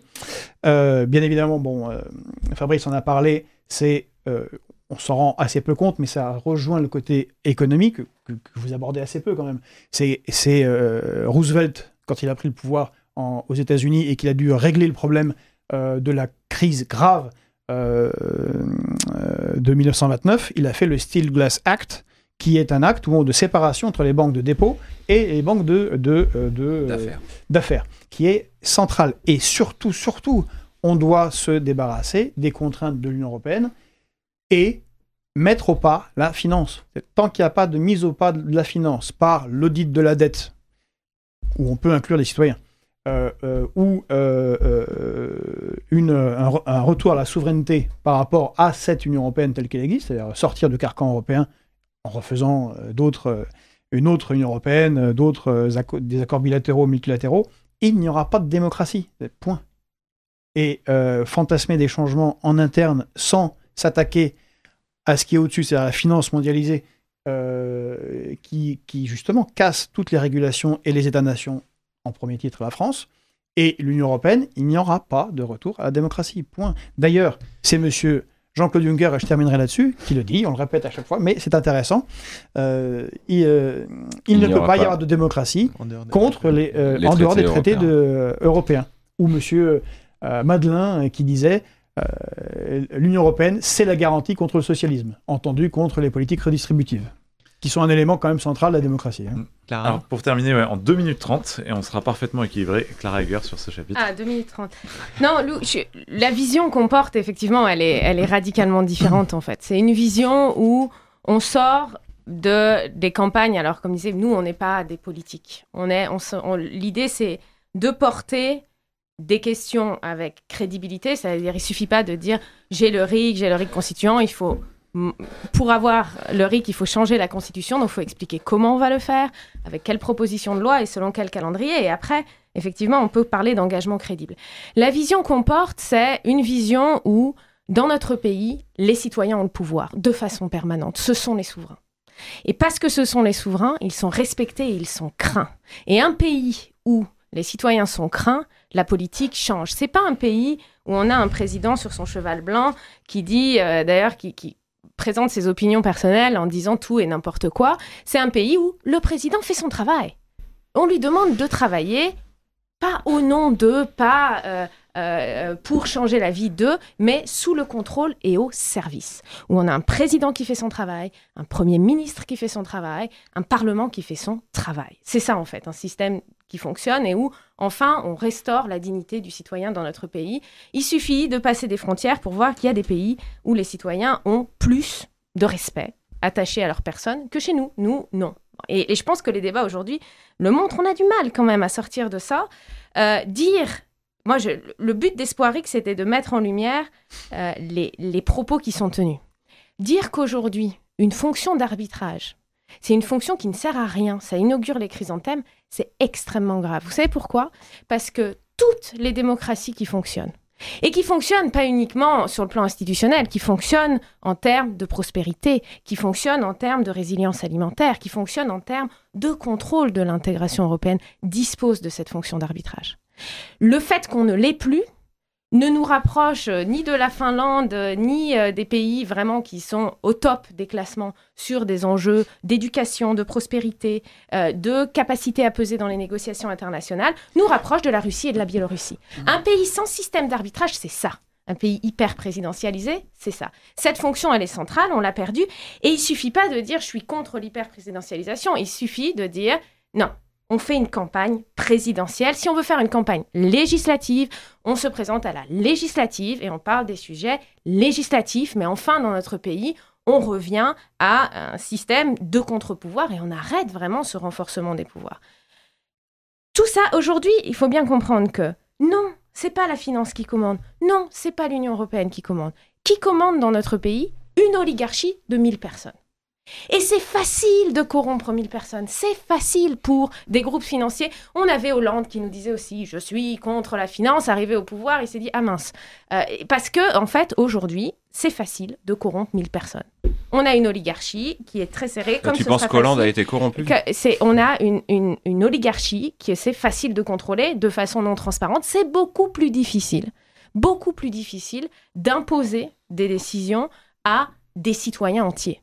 C'est beaucoup plus difficile parce qu'on est obligé euh, de rendre transparent cette activité-là. On est obligé de convaincre chaque citoyen individuellement. Si on veut mettre fin à ce pouvoir opaque, ce, ce- mariage entre euh, des gros groupes euh, financiers et du politique, comme on l'a aujourd'hui. Je rappelle, Emmanuel Macron, c'était le candidat avec le plus de conflits d'intérêts avant l'élection, et on l'a vu aujourd'hui dans son mandat.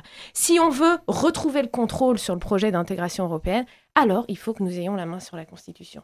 C'est aussi simple que ça, et c'est le message qu'on veut faire passer aujourd'hui, c'est il faut vraiment changer de paradigme. Si on veut que les choses changent, c'est pas des mesures. Alors je te rejoins, Fabrice. Hein, c'est pas 200 mesures dans un programme qui changeront les choses. C'est un changement de paradigme. Vraiment, c'est un changement de paradigme. Très bien, on va peut-être. euh, vous êtes à, à 30 secondes près euh, équilibré en termes de temps de parole. Et dans le chat, euh, le fait qu'on pouvait euh, corrompre 1000 personnes, beaucoup demandaient si c'était plus facile de corrompre une fois 1000 personnes. personnes, ou une 1000 fois- personnes. Euh, je te passe la, la parole, Sylvain, du coup, sur Ouais. cette deuxième partie. euh, Mais concernant le, le niveau de vie, les grandes enfin, préoccupations actuelles et ce qui occupe euh, pas mal l'actualité, c'est le, le prix de l'énergie. Alors, vous, vous avez commencé à adresser dans, dans la première partie euh, euh, certaines pistes par rapport au- au- aux nationalisations. Euh, si on, on essaie de, allez, de, de se diviser en, en, deux temps, en voyant euh, à, court terme quelles seraient les, mesures euh, rapides à, prendre euh, si, dans, l'optique où vous seriez élu et, peut-être à, long terme dessiner des, des grandes tendances et grandes réformes que vous voudriez mettre en place, comment est-ce que vous agiriez sur, sur le niveau de vie? Et, par exemple, pour, pour prendre cet exemple du prix de l'énergie. Alors, euh, la question du prix de l'énergie pose le problème des services publics euh, qui tombent en déliquescence dans ce pays. Georges l'a dit tout à l'heure, c'est la technique d'affamer la bête. Euh, et l'État se débarrasse de ses services publics après les avoir détériorés. Évidemment, il faut repartir dans l'autre sens, renationaliser les autoroutes, récupérer EDF avec un monopole national sur l'électricité. Puisque ce qui se passe aujourd'hui au niveau de la fixation du prix de l'énergie, dans le domaine électrique en tout cas, c'est que tout est dirigé par l'Union européenne, euh, qui veut avant toute chose le dogme de la concurrence. Quand il y a un monopole naturel, évidemment, c'est très compliqué de faire de la concurrence. Alors on divise ce monopole en trois, quatre morceaux euh, pour que certains morceaux puissent être mis en concurrence avec le privé. Évidemment, le privé, c'est jamais des petits entrepreneurs super malins qui arrivent avec une idée euh, qui va révolutionner le marché. C'est en l'occurrence Total, Engie qui crée des concurrents à EDF. Ça n'a à peu près aucun sens. Et, euh, et le, tarif d'EDF est soumis au profit du privé pour qu'à la fin, la concurrence puisse avoir lieu. C'est-à-dire qu'au nom de la concurrence pure et parfaite, on tord totalement le marché et on donne des prix aberrants pour générer artificiellement cette concurrence. Ça n'a aucun sens. Tous les monopoles naturels doivent revenir dans le giron de l'État. Ça signifie d'arrêter, par exemple, la vente des barrages qui est en cours, qui a été demandée par Bruxelles, et, et- et ainsi de suite. Ensuite, il n'y a pas que ça comme énergie. Il y a évidemment euh, l'essence, le prix à la pompe, avec sa double taxation TVA, TICPE. La TICPE, c'est une trentaine de milliards par an. Euh, une grosse moitié va à la Sécu, une petite moitié va à l'État. Euh, nous, on propose d'abolir la part de l'État. Alors, tout est budgété, hein, on, a, on, a, on a tout calculé. Pour rendre- pour faire baisser le prix de l'essence pour faire baisser le prix de l'essence, rendre du pouvoir d'achat et faire une TICPE qui soit à nouveau flottante, c'est-à-dire qui s'adapte aux variations du prix du pétrole pour ne pas que l'État euh, gagne beaucoup plus quand le pétrole euh, explose hein, et que le, coût du carburant dans ce pays soit, soit accessible pour tous. C'est évidemment les travailleurs de ce qu'on a appelé la France périphérique, celle qui s'est soulevée au moment des Gilets jaunes, parce qu'ils ils- ils devaient choisir entre le frigo et le réservoir puisque de toute façon, ils étaient obligés d'utiliser leur voiture pour aller travailler. Et certains arrivaient à, des calculs où c'était pas rentable d'aller travailler puisque l'essence coûtait trop cher. C'est quand même une aberration. Mais c'est aussi le, le coût du carburant rentre dans tous les coûts, puisqu'on a besoin de transporter absolument toutes les marchandises, toutes les personnes et ainsi de suite. Euh, donc après, au niveau du, pouvoir d'achat, je pense qu'on va y avoir euh, d'autres questions, mais nous, voilà, on, est pour une simplification du système fiscal français, un rééquilibrage complet. Il y a plus de 230 milliards, même on doit en être à 250 voire plus, chaque année, qui foutent le camp des poches du travail dans celles du capital, ce qui fait que le travail ne paye plus dans ce pays à tous les niveaux. Vous avez beaucoup de, à la fois énormément de chômeurs et énormément de travail non pourvu. C'est quand même une aberration. On a le, marché du travail le plus distordu euh, de, toute l'Europe. Concrètement, euh, alors vous mentionniez tout à l'heure euh, la, participation et l'intéressement, c'est vers. alors la participation est un projet qu'on a en commun avec Georges pour la partie financière qui existe déjà, qu'il faut pousser plus loin, mais surtout pour la partie démocratique et la participation des salariés aux organes de décision de leur entreprise mais c'est aussi la simplification fiscale avec la suppression de la CSG de la CRDS que nous on propose, bon, pour un total de 135 milliards d'euros par an, qu'on remplace par une taxe sur les transactions financières, une micro-taxe d'un millième d'absolument tout. Euh, alors on rentrera peut-être dans les détails si vous le souhaitez, mais euh, voilà, au minimum ça rapporte ça, et ça peut potentiellement rapporter le double, mais comme on est euh, sérieux et prudent, qu'on fait un budget de bon père de famille, à chaque fois, les recettes, on prend que les estimations basses et les sorties que les estimations hautes.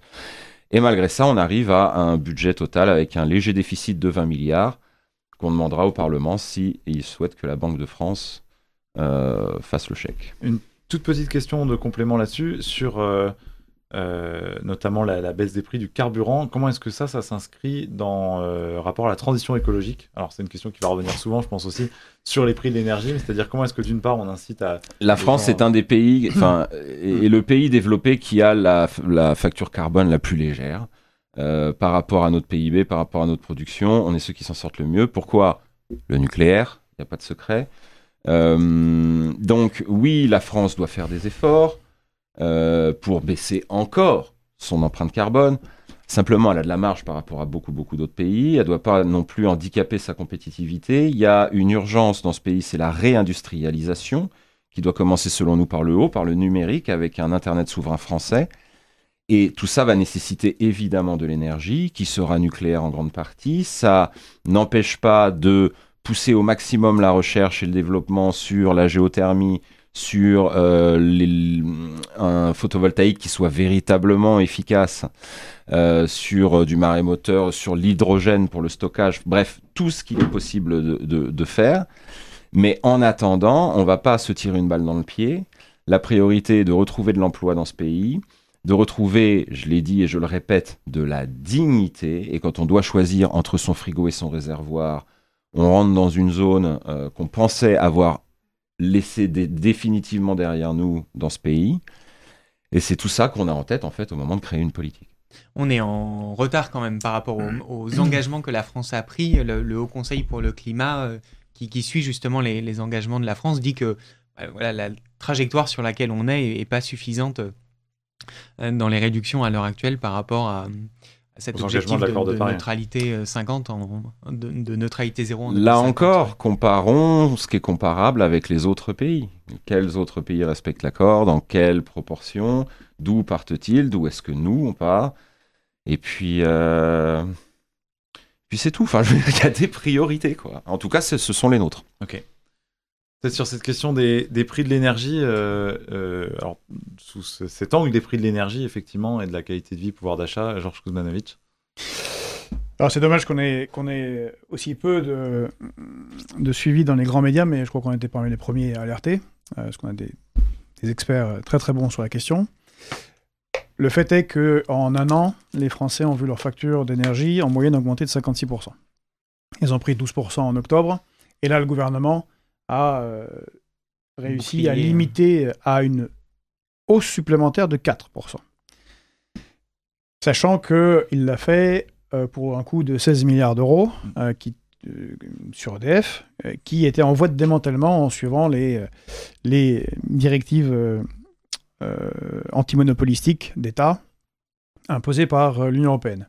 Je, je, vais y revenir. Mais le fait est que la manière dont sont faites les choses, l'hiver prochain. C'est pour ça que je disais que je pense qu'il va y avoir un, soulèvement et qui cette fois va venir des femmes. Que souvent c'est les femmes qui font les révolutions, que les bonhommes euh, ils descendent, ils sont pas contents, euh, ils manifestent, ils font de la politique, mais à un moment donné c'est le cri de la faim et c'est quand on n'arrive plus à se nourrir, à se chauffer et comme souvent et encore, euh, malgré les luttes féministes, c'est quand même les femmes qui s'occupent plus de la famille. Et à un moment donné où c'est plus tenable. Quand on s'aperçoit que les enfants vivront moins bien que nous, ça fait réagir les femmes. Ça, voilà. Mais là, très concrètement, euh, au tournant de l'automne et de l'hiver prochain, les factures telles qu'elles sont aujourd'hui seront doublées. Les Français ont. euh, le salaire médian en France, c'est 1940, 1950 euros. Allez, un peu moins de 2000 euros par mois. Salaire médian. Donc, et la moitié des Français sont à 50, 100 euros euh, en positif par mois, en moyenne.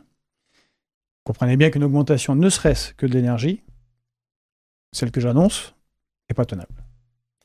Là-dessus, vous ajoutez l'inflation réelle qui a déjà été enregistrée depuis plus d'un an et demi par les Français au quotidien, mais là qui ne peut pas être masquée et qui est ph- phénoménale. C'est 10% sur euh, euh, les fruits, les légumes. Euh, Là, ce mois-ci, c'est sur enfin, il y a eu les pâtes. Maintenant, c'est sur les œufs, le beurre, le lait, la viande. Bon, c'est 10%. Encore une fois, quand vous êtes à. La moyenne des Français est à 50-100 euros près par mois. C'est pas tenable non plus. Euh, donc ça va, ça va exploser. Et là, on a un gouvernement qui est fanatiquement néolibéral. C'est-à-dire que fanatiquement, il applique depuis, euh, des, depuis 5 ans celui-ci, et depuis, depuis euh, le milieu des années 80, quasiment tous les gouvernements qu'on a eus, appliquent une vision très particulière de, la vie en société, de la vie en commun, euh, qui est euh, celle voulue par cette Union européenne-là. C'est-à-dire une dérégulation totale c'est la soi-disant économie de la concurrence libre et non faussée. Or, on voit, ça a été évoqué par euh, Fabrice, que sur l'énergie électrique, c'est strictement le contraire. C'est non libre et absolument et totalement faussé. Donc les Français se rappellent qu'il y a quelques années, on leur a dit on va faire de la concurrence sur l'énergie, vous allez voir, c'est super bien, vous allez pouvoir choisir Tout le monde va y gagner. celui qui va, euh, euh, vous allez vérifier, il y aura des, des- des comparatifs, euh, vous, vous paierez moins d'énergie parce que vous aurez de- plus de distributeurs. Bon, résultat des courses, ça augmente. Mais pourquoi ça augmente?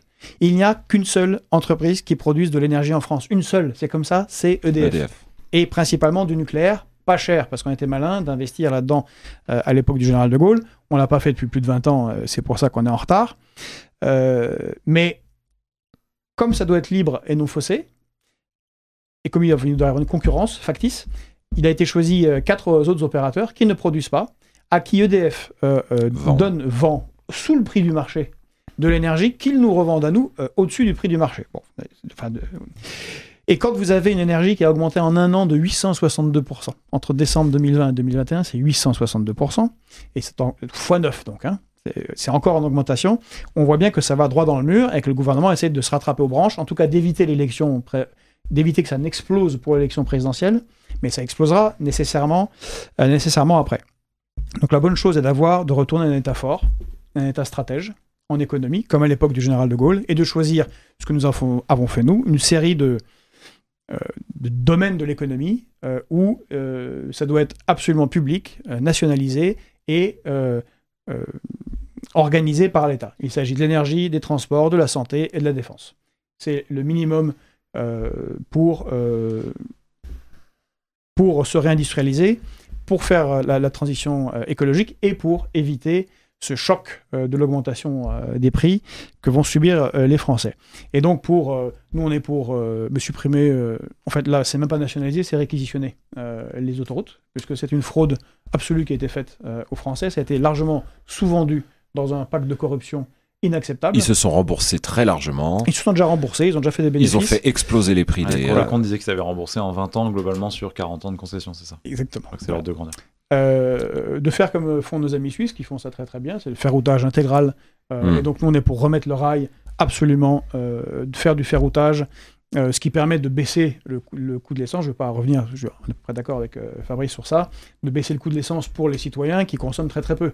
Par contre, tous les bateaux, parce qu'il n'y a pas d'industrialisation en France, qui vont, qui emmènent les produits à travers la planète pour pouvoir être consommés, ça c'est, c'est- j'ai du mal à me souvenir, mais je crois que c'est deux super tankers, c'est la consommation de toutes les voitures de France. Bon. Trois, je- trois Sach- de mémoire. sachant que M3, l'État enfin français bon. subventionne ça, c'est les subventions aux énergies fossiles, 5 milliards par an donnés aux supertankers, aux porte-containers.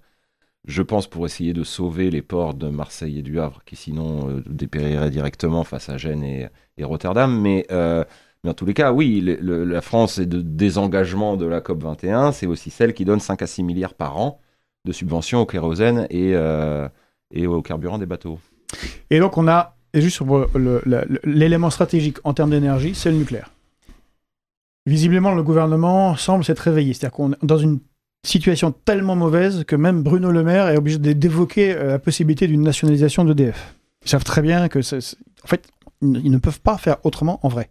Donc ils sont obligés de le dire, alors que ça va complètement à l'encontre de leur credo et du sabordement euh, d'EDF qui a eu lieu jusqu'à maintenant.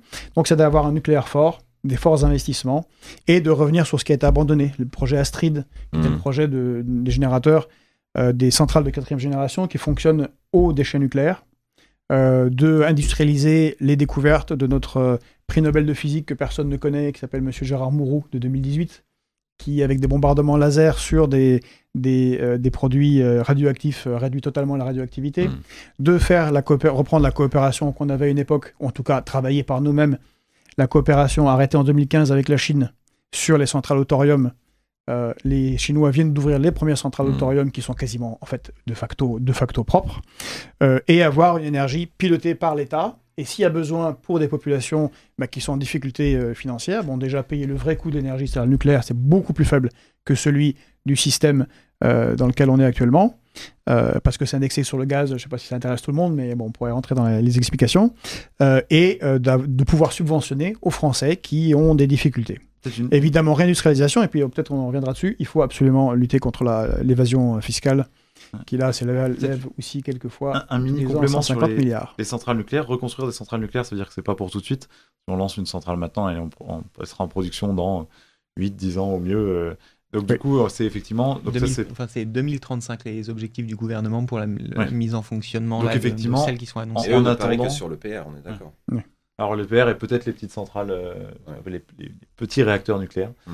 Euh, mais du coup, en attendant, effectivement, c'est euh, maintenir les centrales nucléaires existantes et puis et renationaliser. maintenir les centrales nucléaires existantes et éviter, à cause de l'idéologie absurde néolibérale, une catastrophe nucléaire. Tchernobyl, ça explose non pas à cause des ingénieurs, ça explose à cause du politique. Les ingénieurs de la centrale de Tchernobyl veulent fermer, ont demandé à la fermeture du réacteur qui a explosé. Ce sont les politiques qui venaient euh, de Moscou, qui étaient en visite à Kiev, et le directeur qui avait euh, de, la centrale de Tchernobyl, qui avait une carrière politique, qui a dit non, non, non, faut que tout soit allumé, brille, euh, il y a les chefs qui arrivent, moi je vais me faire bien voir, ça va fonctionner. Boum, et ça a explosé. Chez nous, c'est la différence, c'est-à-dire que maintenant, on a des gens qui interviennent, des entreprises euh, externalisé, parce que ça aussi c'est un fantasme néolibéral. Ils ont généralisé la sous-traitance. Voilà, c'est une sous-traitance généralisée. Résultat, on a des entreprises où on contrôle très très peu euh, les compétences de gens qui vont faire des soudures dans les cuves. Là, on a des risques sévères. Et pas bonjour, hein, si ça, si ça pète, c'est vraiment pas bon. Donc, pour que ce soit, parce que c'est une énergie extraordinaire, c'est l'énergie du futur, surtout pour la fusion, mais ça, ça sera pour dans plusieurs décennies, euh, il faut que ce soit piloté, contrôlé par l'État, euh, et qui ait euh, absolument aucune faille, surtout des failles euh, liées à la financiarisation de l'économie. comment vous vous positionnez sur, ces questions économiques au sein d'Espoir RIC? Ouais, alors elles sont, elles sont centrales. Je veux dire plusieurs choses. D'abord, je pense qu'il est important de, de, souligner que là, donc c'est une campagne qui s'achève pour nous, mais c'est une campagne présidentielle. Or, le président peut rien faire en matière énergétique, euh, pouvoir d'achat seul. Vous allez me dire les décrets, Georges? Mais c'est pas, il est pas seul. Pas que ça. Il, il attendez, eh, attendez. Il est seul tant qu'il n'a pas de majorité à l'Assemblée qui l'accompagne. Donc, si on veut des candidats qui à la présidentielle disent je changerai votre vie, il faut leur donner tous les pouvoirs. C'est aussi simple que ça. Aujourd'hui, on ne peut pas se présenter de façon crédible à la présidentielle si on ne dit pas aussi de façon très crédible mon programme, si j'ai pas la majorité à l'Assemblée, je ne pourrai pas le mettre en place. Donc je vous demande de me donner la totalité des pouvoirs pour que je puisse changer votre vie. Et là-dessus, euh, je pense, euh, Georges est très transparent. Il dit, je veux un État fort, je veux un... mon, projet, c'est celui-là, c'est très clair. c'est très clair. Enfin, ça n'empêche pas qu'il y ait des contre-pouvoirs. Vous n'avez jamais dit à aucun moment ni l'un ni l'autre. Et s'il vous plaît, ne m'interrompez pas, parce que quand même, il y a une tendance. on a parlé des femmes dans la rue, puis il y a une tendance sur ce plateau. D'ailleurs, je reçois des SMS de gens qui disent Eh ben, dis donc, l'interruption du temps de parole des femmes est, est fort sur ce plateau. Euh, donc, euh, voilà, ça, c'est important. À partir du moment où on a un président qui ne dit pas très clairement le contrat hein, qui l'unit aux Français, c'est de dire vous savez, ça, je, vous présente un projet qui a un projet qui implique que j'ai une majorité. Parce que sans une majorité, mes décrets ne seront pas contresignés et j'arriverai pas, en fait, à, mener ce projet-là. Donc, je pense qu'il faut avoir au moins le fait d'être transparent. Le président n'a pas de pouvoir en matière euh, de gouvernement sur euh, le plan de l'énergie, sur le plan euh, du niveau de vie. Ça relève d'un équilibre institutionnel qui est partagé avec le Premier ministre, qui tire sa responsabilité, sa, confiance de l'Assemblée nationale. Donc ça, c'est très important et je pense que à minima, il faut le dire. En fait, vous dites Georges Van Fort, c'est un homme fort parce que c'est un président qui engage derrière lui un projet plus large avec une majorité législative. Et voilà, ça c'est vraiment nous, c'est selon nous la recette pour un désastre en matière énergétique et de niveau de vie. Et je vais expliquer euh, pourquoi. Il y a plusieurs éléments qui ont été mentionnés. Il y a un élément, et vous disiez court terme, moyen terme, long terme. À court terme, il y a un enjeu de justice. En fait, ce qui va se passer aujourd'hui, aussi parce que la France a battu un triple record dans cette pandémie, c'est-à-dire elle a eu euh, parmi les démocraties euh, les plus anciennes, les mesures les plus autoritaires, les plus inefficaces et les plus coûteuses économiquement. C'est-à-dire qu'on a eu 30% des Français qui ont basculé dans l'extrême pauvreté. C'est-à-dire on a ce record-là. Malheureusement, n'importe quelle nouvelle majorité va devoir l'assumer et va devoir penser à des enjeux de justice. C'est-à-dire se poser la question de dire comment, à court terme, on évite que cette facture, en fait, elle tombe sur les plus pauvres et les plus précaires. Or, la meilleure façon d'assurer ces enjeux de justice, c'est d'avoir des politiques qui sont soutenues par une large majorité des Français, où les plus fortunés consentent à l'effort, parce qu'aujourd'hui, la hausse du prix de l'énergie, elle va se faire sur certains ménages et pas sur d'autres. La question fondamentale, c'est il faut que ce soit juste. Il ne faut pas que ce soit déjà ceux qui sont euh, précaires et, qui ont déjà du mal à boucler les fins de mois, qui en plus payent des coûts de l'énergie, parce que là, sinon, c'est dans un système absurde. Pour que les politiques soient justes, il faut qu'elles soient portées par une majorité de Français. Qu'on ait ceux qui consentent à assumer les coûts de cette facture-là, de, ces mesures de, transitoires-là, et qu'on puisse euh, protéger de ces coûts-là la minorité. Pour ça, il faut un large appui, un large appui euh, citoyen qui va au-delà de celui euh, d'une majorité législative. Il faut vraiment que ce projet-là de justice il soit porté par l'intégralité des citoyens. Et c'est important, et c'est pour ça que c'est important qu'au final, les citoyens soient les souverains, parce que c'est ceux qui aussi garantissent que les, mesures de justice immédiates, urgentes, soient acceptées et légitimes. Ça, c'est le numéro un, et c'est c'est le court terme, quoi. C'est demain. Qu'est-ce qui se passe demain? Après, on a des enjeux de long terme, et vous disiez, je crois, c'est très juste, on a, en fait, depuis ouais, 40 ans, on est incapable d'avoir des politiques énergétiques cohérentes. Cohérentes, ça veut dire quoi? Ça veut dire des politiques qui engagent au-delà d'un horizon de 5 ans. C'est-à-dire où, qu'engage notre pays sur des dynamiques, alors soit euh, de protection, de renforcement euh, et de protection de la filière nucléaire, soit de développement des énergies renouvelables, soit euh, de préservation de notre indépendance énergétique. Ça, on n'a pas ces enjeux-là parce que c'est, comme vous le disiez, des enjeux de long terme et que notre système politique produit des candidats qui sont, pour qui la focale, c'est cinq ans en fait. Et c'est l'idée, c'est de dire qu'est-ce que je vais faire? Alors je diffère toutes les mesures coûteuses. Je veux pas assumer les coûts euh, euh, euh, des, mesures très coûteuses. Et puis avant le mandat, je, je suis incapable d'engager le pays dans des trajectoires. Pourquoi? Parce qu'aujourd'hui, les majorités politiques sont soutenues par un très très faible nombre de la population. Je disais, aujourd'hui, on ne peut pas avoir de politique énergétique ambitieuse qu'elle soit axée, comme je le disais, sur le nucléaire, sur le développement des énergies renouvelables, sur le renforcement de notre indépendance, si on n'a pas la capacité de se projeter au-delà d'un mandat de 5 ans. Cette capacité, on l'a si on a des majorités larges, c'est-à-dire que les mesures qu'on prend ne sont pas censurées par une minorité de Français qui n'y croient pas. Une politique, moi, politique de nationalisation ou politique de libéralisation, une politique de nationalisation, elle marche quand elle est soutenue populairement, quand les gens disent c'est ça, nous, ce qu'on veut, c'est s'engager dans ce changement économique-là. Pas quand une minorité au pouvoir a décidé que c'était la bonne idée et qu'il fallait l'imposer. Un dernier élément qui est très important, vous parliez des experts. Euh, un des problèmes qu'on a aussi, hein, très lié à la situation de l'oligarchie dans notre pays, c'est que les hommes politiques choisissent les experts qui avalisent ce qu'ils pensent. En fait, c'est très facile, vous avez une idée et vous allez chercher l'expert, parce qu'il y en aura toujours un qui pense comme vous, et vous dites, cette personne est un expert absolu. Sur des questions telles que l'énergie, la relance du pouvoir d'achat, euh, ce qu'on souhaite conserver euh, du projet euh, d'intégration européenne, il faut avoir une pluralité d'expertise. Parce qu'aujourd'hui, et alors je pense que, encore une fois, la crise sanitaire a démontré que un système comme le nôtre, oligarchique, aux mains d'une minorité, où la majorité des citoyens subit, produit des politiques où en fait l'expertise est unidirectionnelle. C'est-à-dire qu'on a des gens qui nous expliquent euh, que ce que fait le président, c'est très très bien. Et puis après, une fois que euh, le président agit, on dit c'est très très bien. Et les, les, autres types d'expertise sont complètement annihilés. Le problème qu'on a aujourd'hui, c'est qu'on n'a pas de visibilité de la pluralité d'expertise. Et surtout, on est mal placé, nous, candidats sans pouvoir, pour dire l'état de notre pays. C'est-à-dire, on ne.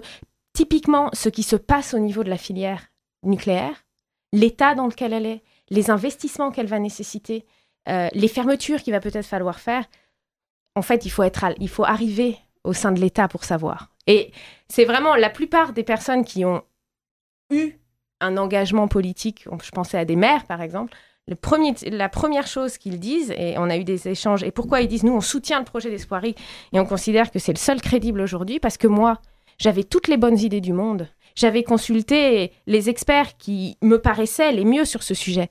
Et quand je suis arrivée à la tête de ma commune, j'ai vu l'état du désastre en fait. J'ai vu ce qu'on m'avait caché. Donc si on dit, et je suis d'accord, si on dit qu'aujourd'hui on est dans une politique qui est opaque, non transparente, eh bien, ça veut dire aussi qu'on a des engagements sur la méthode, la façon de gouverner, la direction dans laquelle on engage le pays, mais on ne peut pas dire je ferai ça précisément sans savoir véritablement. En fait, si ça se trouve, demain, on arrive, le, locataire de l'Élysée arrive et découvre en disant Mon Dieu, c'est terrible. En fait, c'est beaucoup plus dramatique que ce que je pensais. Peut-être juste une petite question de complément. Euh, et le chat nous rappelle que pour avoir des experts d'avis différents, il faut lire le dranche. c'est la conclusion de tout. en fait, Placement produit. Hein. Ou le pluraliste, on va faire aussi un peu. Euh, on travaille ensemble, tout à fait. Euh, juste une petite question, effectivement, sur la temporalité. Est-ce que, justement, la participation citoyenne, via le RIC ou via d'autres mécanismes, et pas souvent, elle a cette image d'être jugée très lente? Est-ce que ça, pour des, mesures, par exemple, d'urgence parfois, qui viennent suite à une hausse euh, subite des prix de l'énergie ou des choses comme ça, ou d'autres choses. Est-ce que, euh, est-ce que le, quelque part, on peut s'accommoder d'un temps, temps beaucoup plus long de prise de décision euh, tel que c'est souvent, souvent cité? Alors, il y a souvent une très très forte incompréhension sur ce que ça veut dire, mais qui est aussi savamment entretenue par les candidats, les politiques et certains intellectuels la participation, la question, l'enjeu, c'est pas la participation, c'est pas le fait de dire sur les politiques énergétiques, on va faire un grand débat et puis peut-être dans 18 mois, on aura trouvé la solution. Non. La démocratie, donc l'idée que les citoyens sont les souverains, c'est un pouvoir de décision. Ça veut dire concrètement que non, en fait, il n'y aura pas nécessairement de grands débats sur l'énergie. Par contre, il y aura des parlementaires, des ministres qui vont préparer un plan rapidement, élus aussi au lendemain de la législative, et que ce plan se préparera sous le contrôle de l'ensemble des citoyens. C'est-à-dire qu'on aura la capacité de dire il faut revoir la copie si ce plan nous paraît susciter l'opposition d'un grand nombre de personnes. Donc, on aura des parlementaires qui travaillent. C'est leur travail. Moi, j'ai pas envie qu'on passe, sincèrement, je vais pas passer ma journée en tant que citoyenne à euh, suivre tous les débats. L'idée d'avoir des représentants politiques, c'est d'avoir des gens qui font ce travail. Ils font leur travail au, au service des citoyens, sous le contrôle des citoyens. Ce dont on veut mettre, ce à quoi on veut mettre fin, c'est à l'idée qu'aujourd'hui, tous les cinq ans, on donne un chèque et on dit allez, change ma vie. Et puis dans cinq ans, on fera le bilan. Et qu'au milieu, si ça se passe mal, on ira en manifestation et puis peut-être on espérera, on priera pour que quelque chose soit peut-être soumis à référendum. Non. D'ailleurs, tu vas faire ton travail, mais moi, je suis le juge ultime. Et si la décision me paraît mauvaise, eh bien, il va falloir revoir ta copie, il va falloir retravailler, en fait. Parce qu'aujourd'hui, la responsabilité politique, c'est une responsabilité. C'est pas j'ai mes petites idées, j'arrive, et puis on verra dans cinq ans s'ils se rappellent. De toute façon, moi j'entendais des choses euh, euh, quand j'ai été dans un institut de, sciences politiques, on nous apprenait, vous savez, de toute façon, la mémoire d'un électeur, c'est six mois, alors vous pouvez faire ce que vous voulez. Euh, donc vraiment, non, l'idée c'est de dire on arrête avec ces discours. Ce sont des discours qui portent atteinte à la figure du citoyen et la figure voilà, souveraine du citoyen dans notre pays. Donc attention à pas... L'idée que les citoyens ont le pouvoir de décision, ça ne veut pas dire qu'ils l'exercent, ça veut dire qu'ils font vivre sous une épée de Damoclès les responsables politiques. Et j'ajoute à ça, c'est important, pourquoi dans ce contexte-là, une figure présidentielle d'arbitrage, c'est important?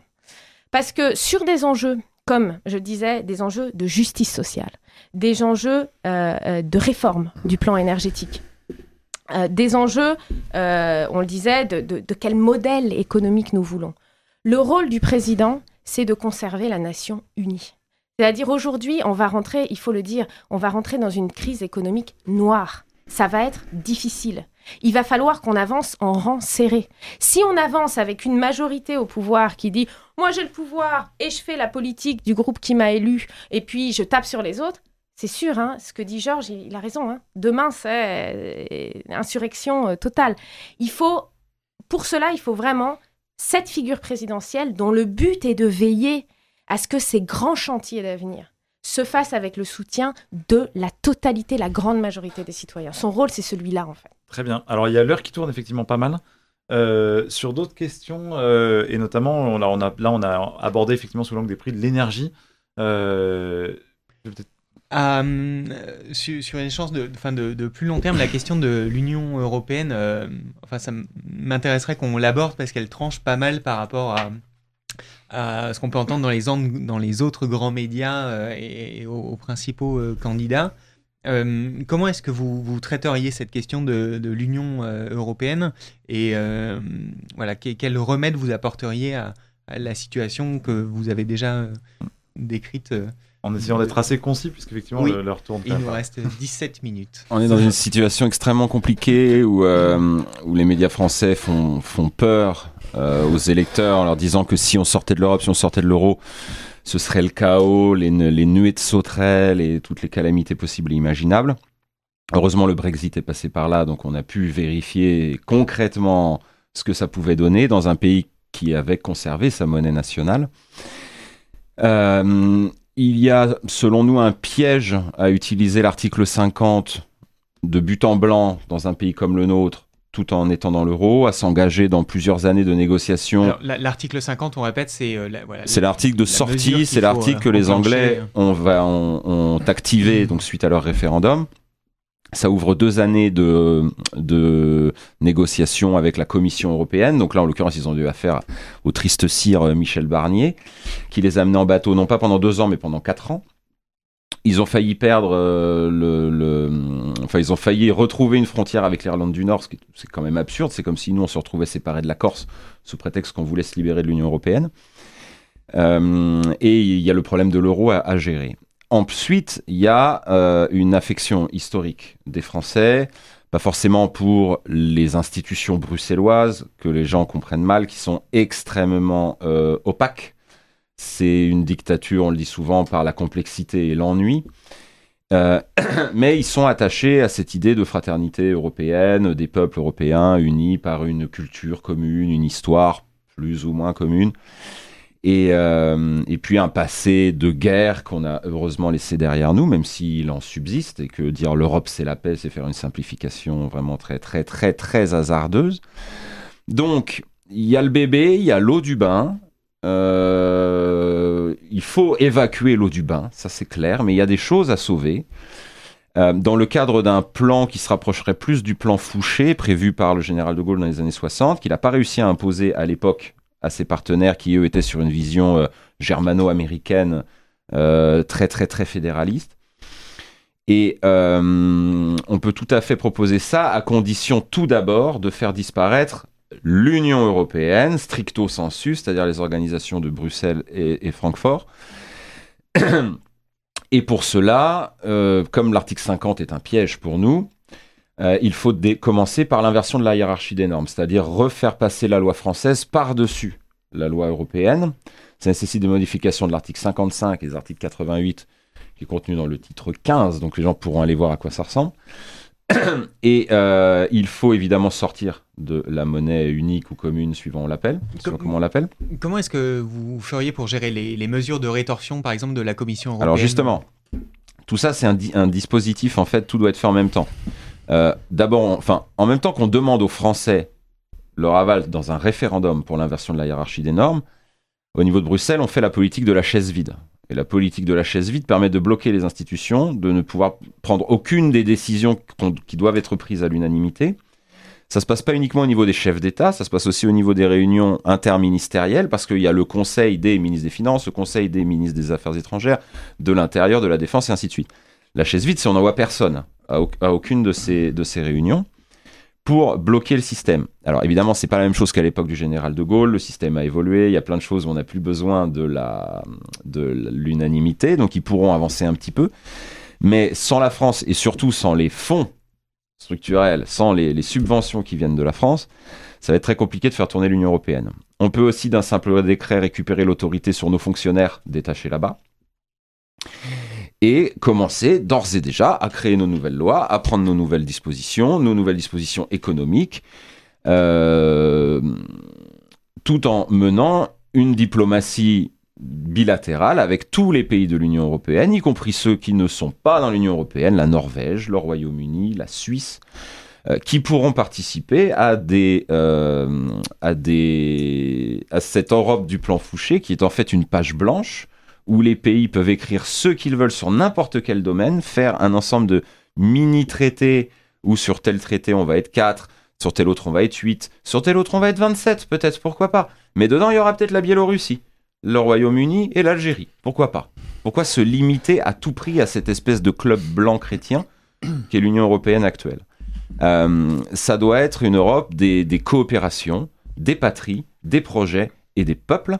Quelque chose qui ne pourra jamais dégénérer en, organisme supranational, comme c'est le cas aujourd'hui, rempli de lobbyistes, euh, qui, euh, en claquant des doigts, font le travail pour 27 pays d'un coup, alors qu'avant c'était quand même beaucoup plus complexe d'aller faire son lobbying dans chaque pays. Un pays qui résistait au lobbying pouvait servir d'exemple aux autres. Il y avait une émulation. Aujourd'hui, le terme émulation en Europe n'existe plus du tout. Montrer l'exemple, c'est quelque chose qui n'existe plus. On décide une fois pour 27. Ça n'est plus possible. On sait qu'il y a des majorités des peuples dans un certain nombre de pays qui sont d'accord pour, pour suivre ça. On sait qu'il y a d'ores et déjà des dirigeants de pays d'Europe qui sont d'accord pour suivre ça, pour inverser les normes et ainsi de suite. On trouvera donc bien évidemment des alliés. Ça risque d'être compliqué dans un premier temps d'expliquer ça à l'Allemagne, mais moi je fais partie des optimistes qui pensent que les Allemands ne demandent qu'à revenir aux marques. Ils sont nostalgiques de leurs marques, que ça fonctionnait très bien. Et, euh, et, voilà, ça permet aux Français de proposer une solution où le bébé n'est pas jeté avec l'eau du bain, puisque on pourra garder tout ce qui est intéressant dans l'Union européenne, des organismes de recherche, euh, des coopérations spatiales ou autres, euh, ou climatiques, dans le cadre d'une nouvelle Europe, celle que je viens de décrire. Georges Koumanovitch, rapidement sur l'Union européenne. il faut bien comprendre euh, quel est le, sens du monde depuis une trentaine d'années? Le sens du monde, c'est qu'on est passé euh, d'une économie euh, plutôt industrielle et, nationale à une économie financiarisée et mondialisée. et que les élites, ou ce qu'on appelle les élites, en particulier économiques, n'ont plus intérêt aux régulations et à la souveraineté du peuple, sur qui fait les lois, et qui permet justement de réguler euh, cette, euh, cette, euh, ce méta-pouvoir. C'est une sorte d'international qui fonctionne merveilleusement bien et qui, depuis,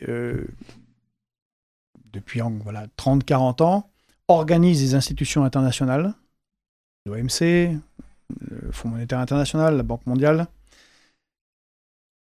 pour déréguler l'économie mondiale déréguler les États et casser les États-nations. Elles ont des antennes locales, comme l'Union européenne, dont c'est l'objectif principal. Bien évidemment, il faut en sortir avant de pouvoir faire quoi que ce soit. Et d'ailleurs, y compris pour le RIC constituant, euh, peut pas être mis en place avant de sortir de l'Union européenne. C'est absolument impossible. Il peut, mais mmh. une décision peut être invalidée par le Conseil constitutionnel. Exactement. Euh, c'est pour ça que nous, on, est, on, demande un euh, retour. Non, mais, les règles, les règles, les règles, c'est des règles de, facto euh, du, liées au traité de Lisbonne et à toute une série d'autres traités européens. C'est pour ça que nous, nous sommes pour qu'il avoir une légitimité, donc on veut aller vers le peuple. C'est pour ça qu'on propose que le premier référendum, ce soit un référendum qui soit organisé sur la sortie de l'Union européenne, pour se donner, pour ne pas mentir au peuple, parce que c'est comme ça que je me suis lancé dans cette campagne. Il faut dire la vérité. Quel que soit celui ou celle qui sera élu, s'il ne se libère pas des contraintes de l'Union européenne et des carcans de libre-échange, ne peut pas mettre en œuvre sa politique. Qu'elle soit délirante comme Zemmour ou euh, plus sympathique comme celle de Fabien Roussel ou Jean-Luc Mélenchon, c'est pas possible en fait. Donc, euh, premier, premier acte, c'est euh, d'en sortir. évidemment, comme l'a dit Fabrice, ne pas, ne pas jeter le, le bébé avec l'eau du bain et imaginer d'autres coopérations, mais qui soient les coopérations entre des nations et des peuples, et qu'il n'y ait pas ce transfert de souveraineté qu'est en, train d'organiser Emmanuel Macron avec sa souveraineté européenne, qui est son objectif principal. Il a dit, dès qu'il a été élu, il l'a répété plusieurs fois, y compris en allant insulter les Grecs, euh, en leur expliquant que c'est tellement bien et que nécessairement ils doivent s'en rendre compte. Voilà. Euh, et donc il faut en sortir. Tous les moyens sont bons. Euh, je n'ai pas de fixation sur le Frexit, c'est-à-dire l'article 50, qui n'est qu'un des moyens. il faut commencer par des désobéissances immédiates dans l'intérêt bien entendu du peuple français. Et je pense que le meilleur moyen, c'est de faire un audit de la dette immédiatement. c'est l'arme première pour contraindre ceux qui ne veulent pas être contraints. On parler très rapidement, puisqu'il reste quelques petites questions après, Clara Eger, sur cette question-là. Oui, je pense que le diagnostic là-dessus, on est effectivement victime, et, c'est relayé hein, d'une série d'inexactitudes euh, mais savamment aussi entretenu par euh, euh, la Commission européenne elle-même et, les, les, candidats et les journalistes. Moi, j'invite toutes les personnes qui écoutent cette émission d'aller consulter très rapidement à la fois sur le site des institutions européennes et sur le site du Conseil constitutionnel français la hiérarchie des normes. C'est-à-dire cette pyramide qui, euh, où la tête de la pyramide, c'est la norme la plus importante, celle devant laquelle toutes les autres s'effacent. La tête de la pyramide, c'est la Constitution française. Et c'est pour ça que c'est important de savoir qui a la main sur la Constitution française, puisque qui a la main sur la Constitution française eh bien aussi euh, a la main sur ce que euh, on va pouvoir prendre ou laisser du projet d'intégration européenne. Et ça, je pense que c'est très important aujourd'hui le RIC constituant, et c'est là où il y a, y a une, je pense particulièrement, le, projet pour le coup euh, euh, de Georges est plus clair. Il y, a, une contradiction, euh, Fabrice, dans ce que tu dis. C'est-à-dire qu'aujourd'hui, on ne peut pas dire être pour le RIC constituant comme mesure principale, enfin première, c'est-à-dire celle qui enfin redonne de la dignité, refait des citoyens le souverain, et dire derrière, j'inverserai la hiérarchie des normes, etc. Puisqu'aujourd'hui, il y a une mesure très simple. Avoir le RIC constituant permet de pouvoir décider directement, que les citoyens puissent décider directement de ce qu'ils souhaitent conserver ou laisser du projet d'Union européenne. Et cette décision-là s'impose, en fait personne, et c'est vrai, Emmanuel Macron a été très clair là-dessus, il est un pro-intégration européenne convaincu euh, euh, pour une grande Europe fédérale et vraiment plus de pouvoir supranational. Ça, il est extrêmement clair là-dessus.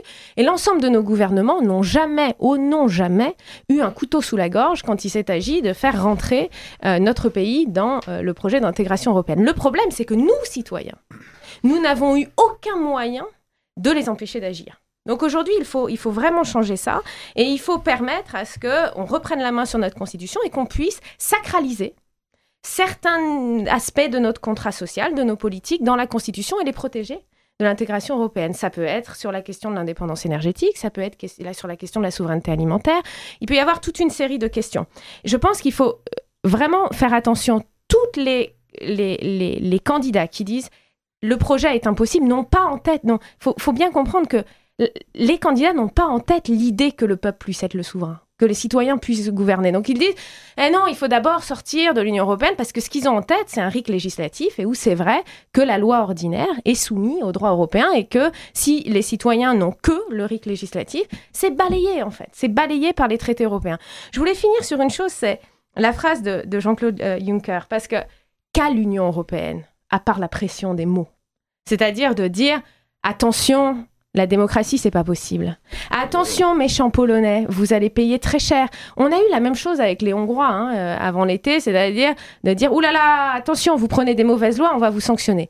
Les sanctions, on les attend toujours. C'est-à-dire aujourd'hui, on a une Union européenne qui est dans son rôle, elle fait la pression, elle fait la politique de la peur, parce qu'elle sait très bien que si un État décide constitutionnellement de, prendre des options de sortie, il le fait.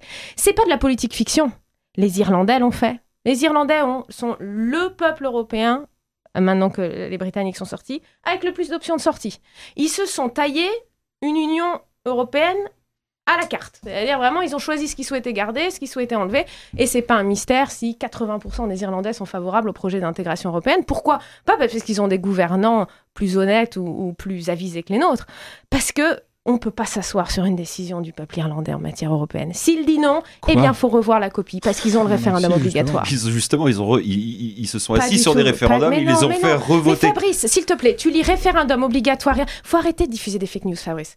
Les, non, ils Clara, ont voté Clara, contre le traité de Lisbonne. On a repris les dispositions que les Irlandais ne souhaitaient pas avoir. Il faut pas dire n'importe quoi. Il faut pas dire n'importe quoi. C'est vraiment. s'arrêter ici. Je suis désolé, effectivement, c'est la, ça, ça, pourra faire l'objet d'un autre débat en tout cas. Ah, parce que je pense que, et c'est une question qu'on malheureusement on pourra pas traiter en trois minutes, euh, et pourtant intéressante. Euh, Peut-être juste une question qui est beaucoup revenue dans le chat et en, en quelques mots, si vous pouvez chacun. Euh, c'est une question qu'a posée, qui les, plusieurs personnes ont demandé si jamais vous n'avez pas vos parrainages, et je veux pas insulter l'avenir, mais aujourd'hui effectivement oui, ça non, semble ça... compliqué d'avoir d'arriver à 500 parrainages dans, dans 15 jours.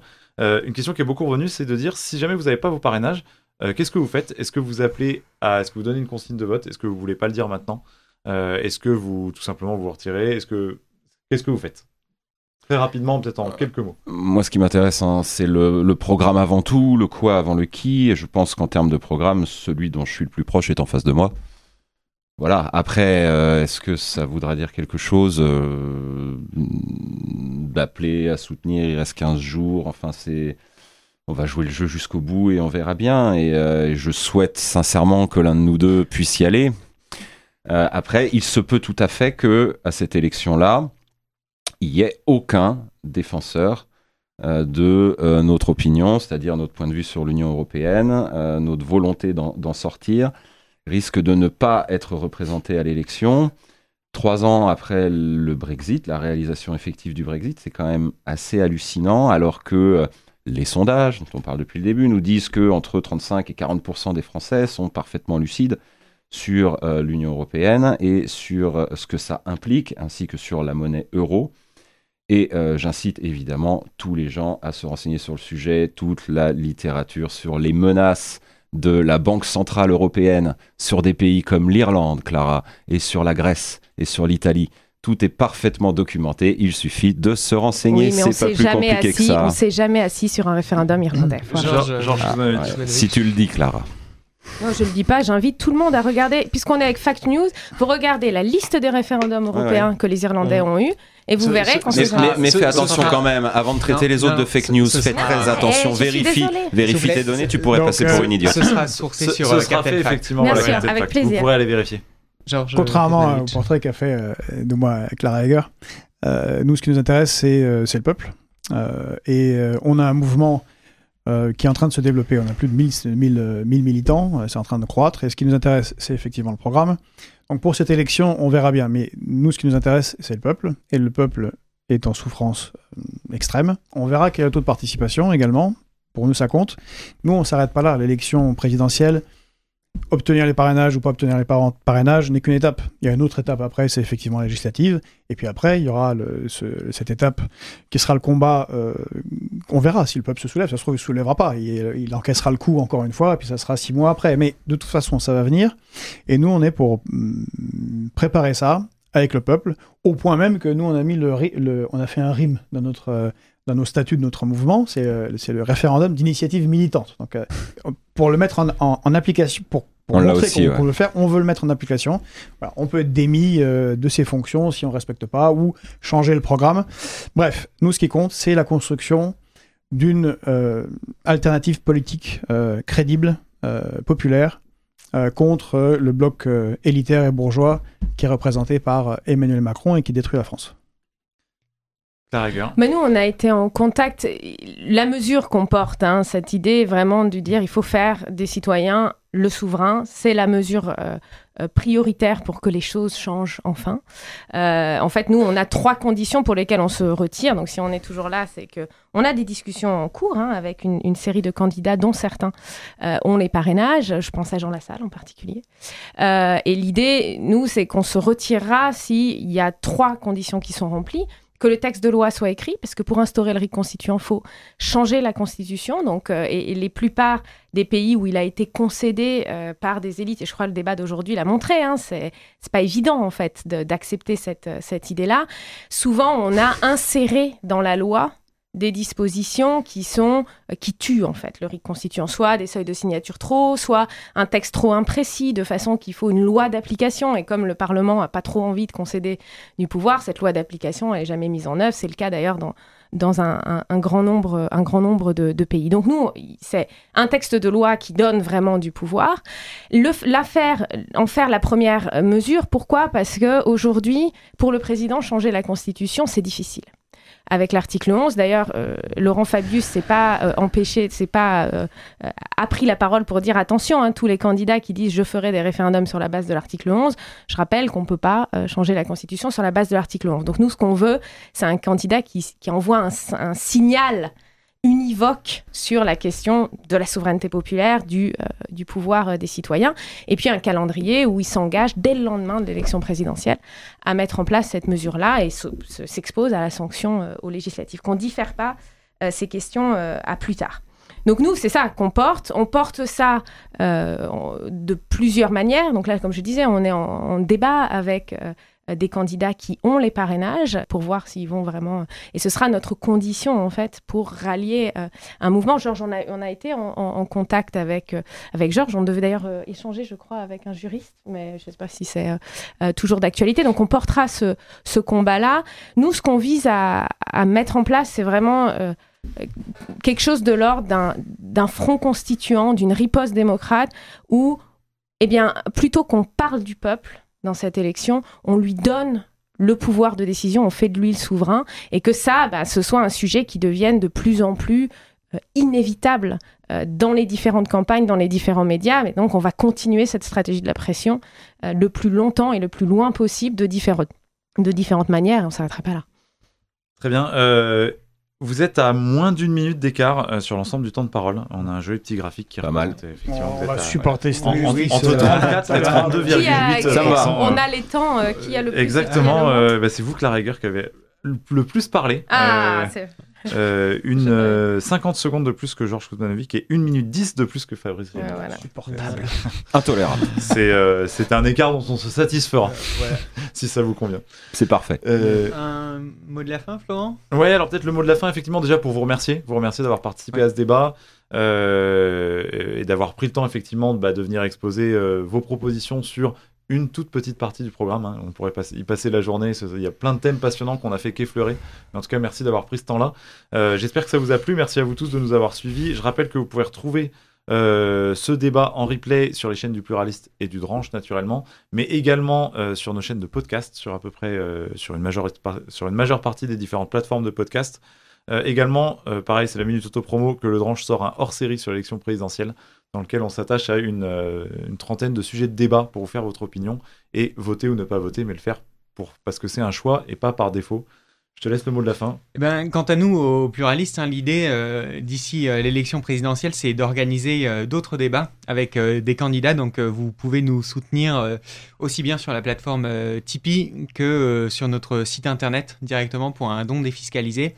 Et ça nous permettra d'organiser d'autres débats avec euh, des candidats et de voilà avec cette volonté que les, temps de parole soient euh, mieux répartis et que les inégalités soient moins flagrantes dans les médias. Allez, je prends les 50 secondes. Bravo pour ce que vous faites. Parce que c'est non, mais c'est comme ça que le plafond de verre va être cassé et qui bloque tous les candidats, qu'on soit d'accord ou pas d'accord, mm. qui ne peuvent pas aller dans les grands médias. Dès qu'on passe ne serait-ce qu'une minute, ça a un effet immédiat. On voit bien pourquoi mm. certains sont bloqués et pas d'autres. Donc merci à vous et je pense que pour la prochaine élection présidentielle, il y aura tous ces trucs-là vont permettre aux citoyens de s'informer autrement que en regardant Cyril Hanouna ou TF1. Merci d'avoir suivi euh, le débat. Eh ben, merci beaucoup. Merci. Et très bonne journée à tous. merci. bonne journée.